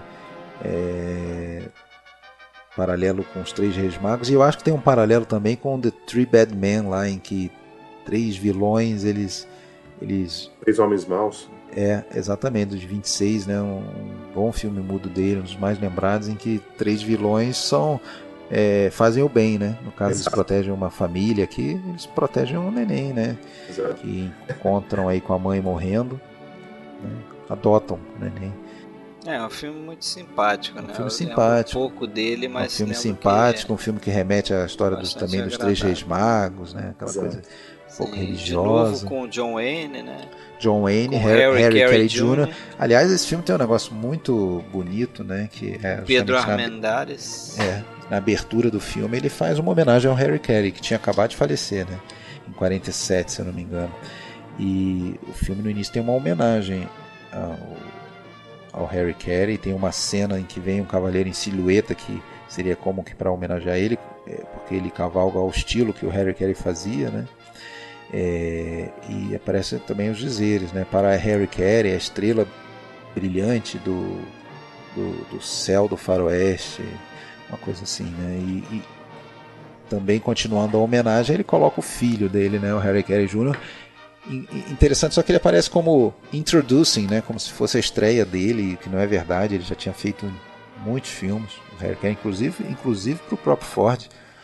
Né? Na verdade, ele, ele, ele aparece pela primeira vez como neném num filme do pai, em 21. Ele é um é, neném. Mas é. talvez como personagem com é. mais peso, né? Com sim, sim. Mais destaque. Pois é. Não e, sei se eu é, e, e, você citou o terceiro é o Pedro Armendariz, né? Um cara que vai estar é, também no Legião Invencível, né? Que é o último que a gente vai comentar hoje. E aí ele vai fazer o segundo dele, eu acho, só colorido, né? O segundo filme em Technicolor dele.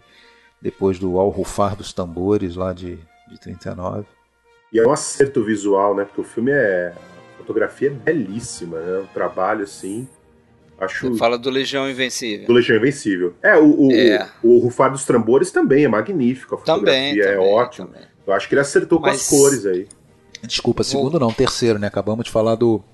Céu mandou alguém, né? Ah, é verdade, Isso, é verdade, tem razão. Terceiro Technicolor aí, mas eu acho aqui também, pô, excepcional, assim, as cores, o uso das cores, a, a, a forma como ele enquadra o Monument Valley, né? Voltando àquilo que a gente estava falando. Inclusive, muitas vezes né? ele, ele coloca o, o, alguma formação rochosa daquela é, meio que moldurada por, por um objeto que está num, num, plano na frente. Então tem um momento que acho que passam por uma cerca e tem uma formação rochosa lá que está sendo enquadrada por essa cerca.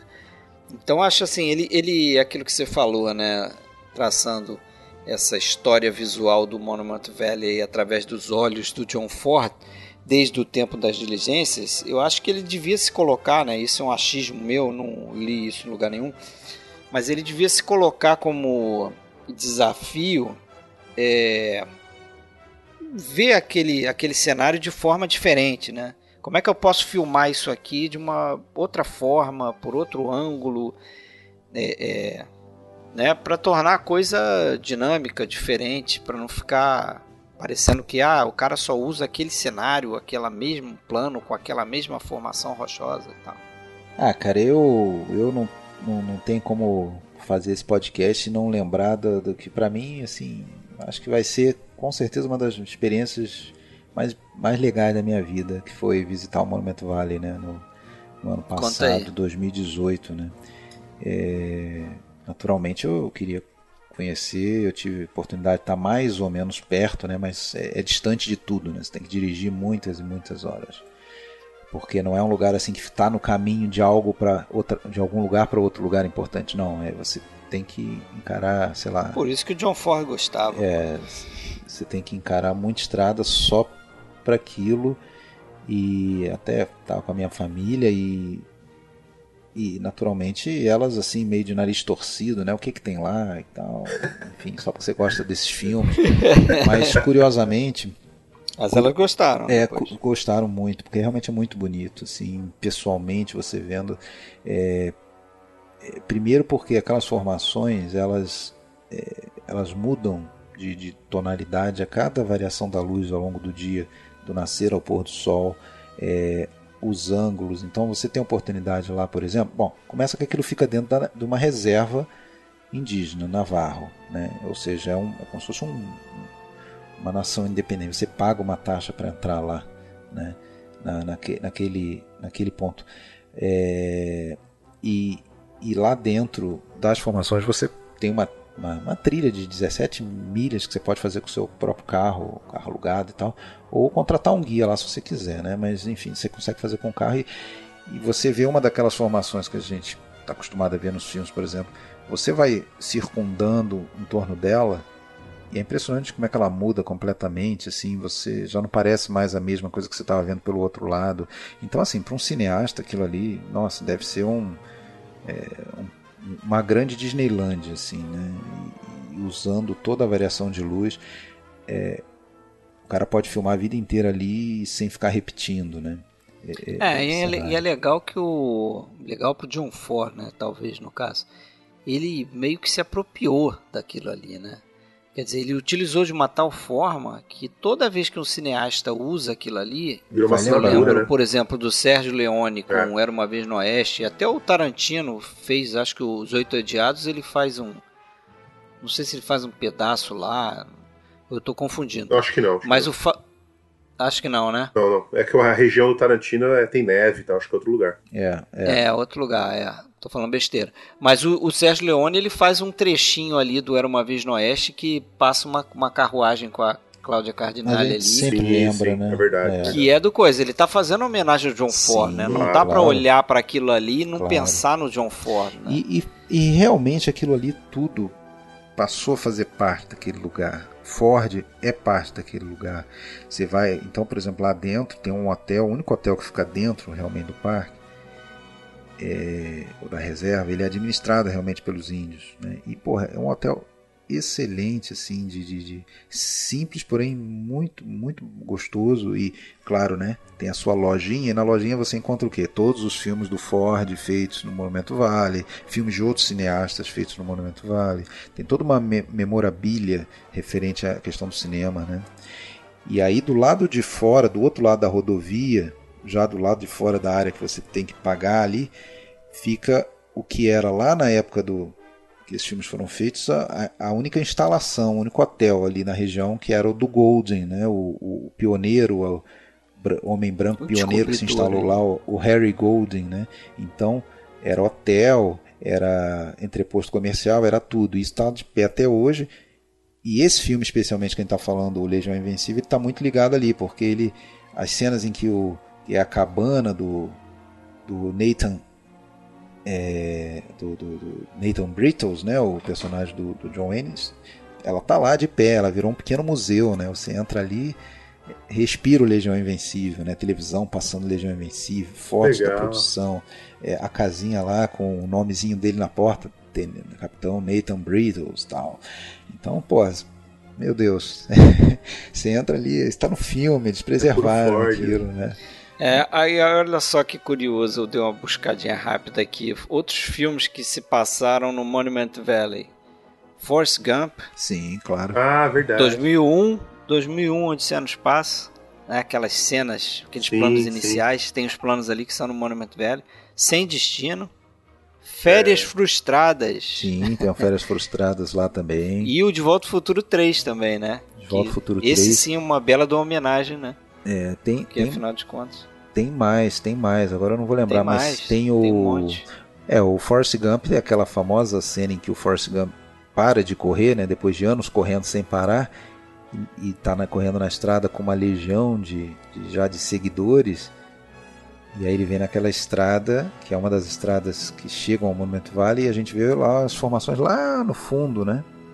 Aquele plano que é, hoje é, é, é- é o chamado Gump Point, Forrest Gump Point, fica no meio da estrada.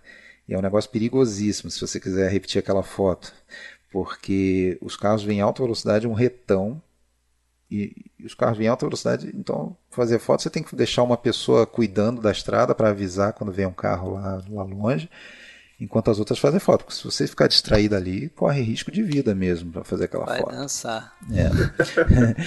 É, não, é, isso, é, isso é verdade, é perigoso. E agora o interessante, o saindo agora do, do magnífico Monumento Valley, né? Vamos vo- voltar a falar do John Wayne, né? Que o, o Ford não queria o John Wayne nesse papel, né? Porque era um- 20 anos mais novo que o personagem, aproximadamente. O John Wayne estava com 41 anos e o Nathan Brittles, é, prestes a aposentar, né? Esse tema recorrente, né, do cara prestes a se aposentar. Em filmes policiais isso é muito comum também, né? Nos últimos dias, né? Ele tá nos últimos dias do. Tem uma semana Contando- ali pra se tá despedir. contando na folhinha. O fato é que o John Ford ele não achava que o John Wayne era capaz de fazer né, esse personagem. E dizem, né, reza a lenda aí, que foi quando ele viu o Rio John Wayne Vermelho. no, no Rio Vermelho, fazendo o papel de É. um cara mais velho. Esse É, grande que ele filha teria- da puta sabe atuar. É. Isso, Sabe- teria dito essa frase aí, né? Inclusive, depois do filme, é, o John Ford teria presenteado o, John Wayne com um bolo e estava escrito assim: Você agora é um ator. É Quer verdade. dizer, foi uma homenagem que ele fez. Ele gostou da atuação do John Wayne. E eu vou ser o chato mais uma vez. Vocês não acharam o John Wayne um pouco claudicante, não, cara? Ele algumas vezes assim me parece que ele tá procurando diálogo. Eu não sei se é uma questão do personagem dele mesmo, que tá fazendo um cara mais velho, então. Cara, tá. o que, uma coisa que- o que eu li, interessante, né? O que eu li é o seguinte, que o John Wayne considerava essa uma das melhores atuações dele, tanto é que ele acha que ele não merecia ter sido indicado nesse, nesse ano, como ele foi, por outro filme, pelos areias de portal, Jima. Exatamente. É, o portal Iwo Jima, e sim por Legião Invencível. Porque ele diz que nesse filme ele realmente ele quis é, é, se provar como ator e tal, mas que não deu certo. O pessoal justamente achou a mesma coisa que você achou, achou ele esquisito.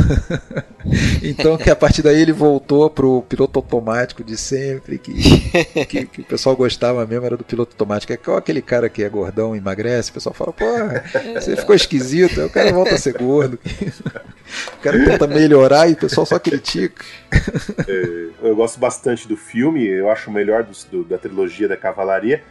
E eu acho que o John Wayne, eu gosto dele no filme. Eu não acho que compromete, Não, não. ele não tá, ele não tá ruim, não. Ele É. até ele é bem convincente como um cara mais velho, né? É, é engraçado que se você 20 anos, observar a trilogia, no primeiro filme ele parece que ele tá mais novo do que ele é, né?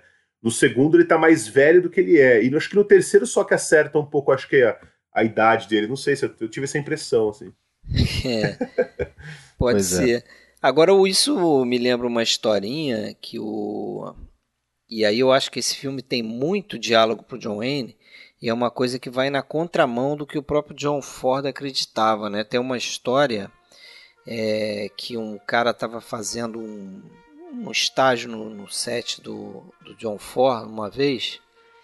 eu não lembro o nome desse rapaz, mas ele teria perguntado para o John Ford, é, oh, senhor Ford, como é que você faz para dirigir atores assim do gabarito do John Wayne, né? É, essas grandes estrelas e tal, Henry Fonda.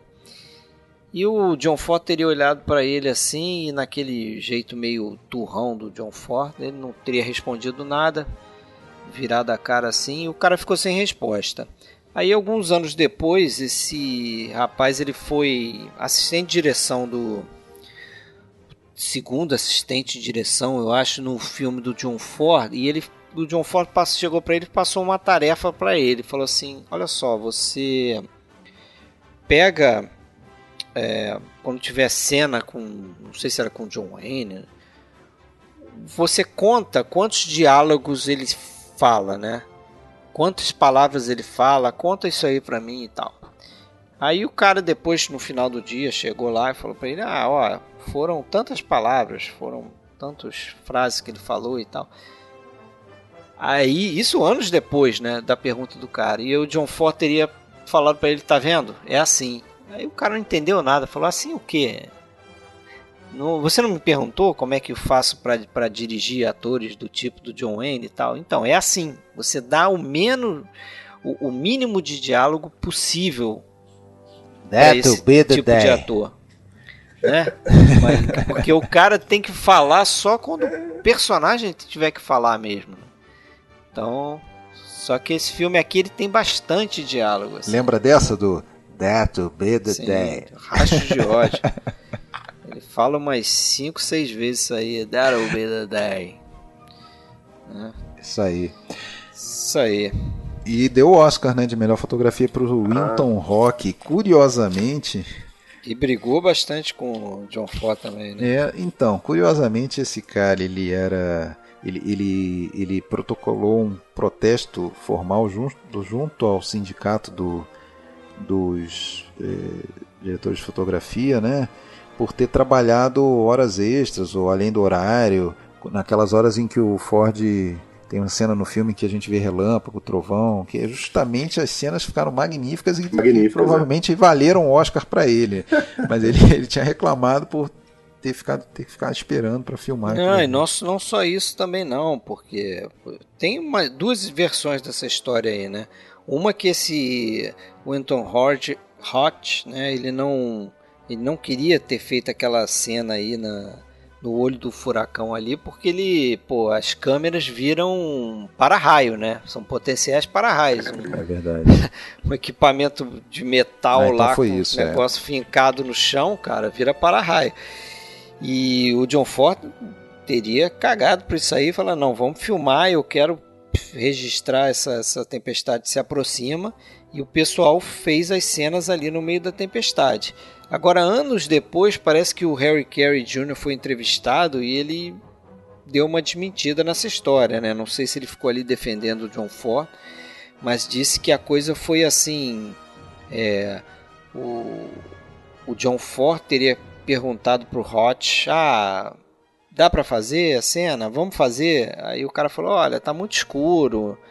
É, bom, eu vou, vou registrar, mas não sei se, se vai imprimir, entendeu? Se vai dar em alguma coisa. O John Ford teria dito, não, vamos fazer, sem compromisso e tal, vamos ver como é que fica. E acabou ficando bacana, né? Foi uma das melhores cenas do filme.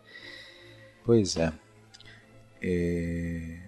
Eu acho que por, por hoje a gente encerra esse período. Na verdade, até vai ter sido um período curto, de só 10 anos e com uma quantidade total de filmes menor do que os outros episódios, né?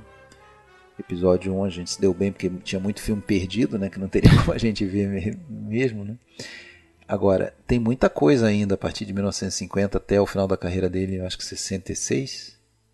É, tem muita coisa e a gente vai é, falar com mais atenção e carinho depois do Vendaval. Aliás, primeiro. É, não, depois do Vendaval. Não, Rio Bravo, né?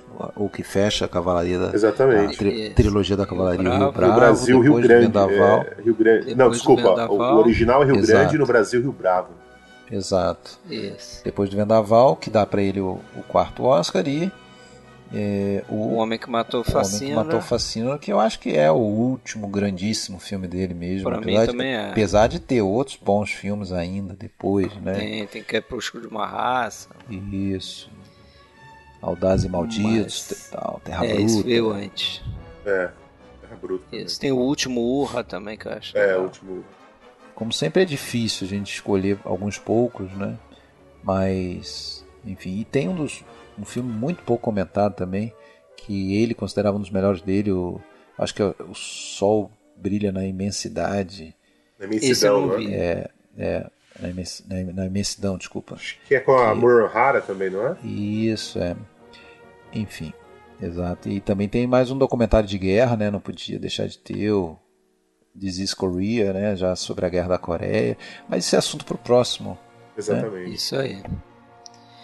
E no próximo eh, episódio do podcast a gente vai fazer mais um Dicas Triplas, né? Número 11. Teremos aí mais um convidado. Então vamos finalizar agradecendo aí mais uma vez a participação do Rafael. Obrigado aí, Rafael, cara. Muito obrigado, Fred. Muito obrigado, Alexandre. Sempre um prazer enorme estar aqui eh, contribuindo um pouco e, claro, aprendendo com vocês, né? Que vocês são verdadeiras bibliotecas fordianas aí. isso. Mas a gente está sempre eh, tentando acrescentar o máximo. Eu, eu que agradeço mais uma vez e me sinto honrado. Obrigado. Beleza, obrigado aí pela tua participação, cara. Voltará na parte 3, a gente vai encerrar isso aí com chave de ouro. E Alexandre, Obrigado. Valeu. Obrigado, Rafael, mais uma vez Obrigado. pela participação. Fred, até a próxima. Abraço, pessoal. abraço!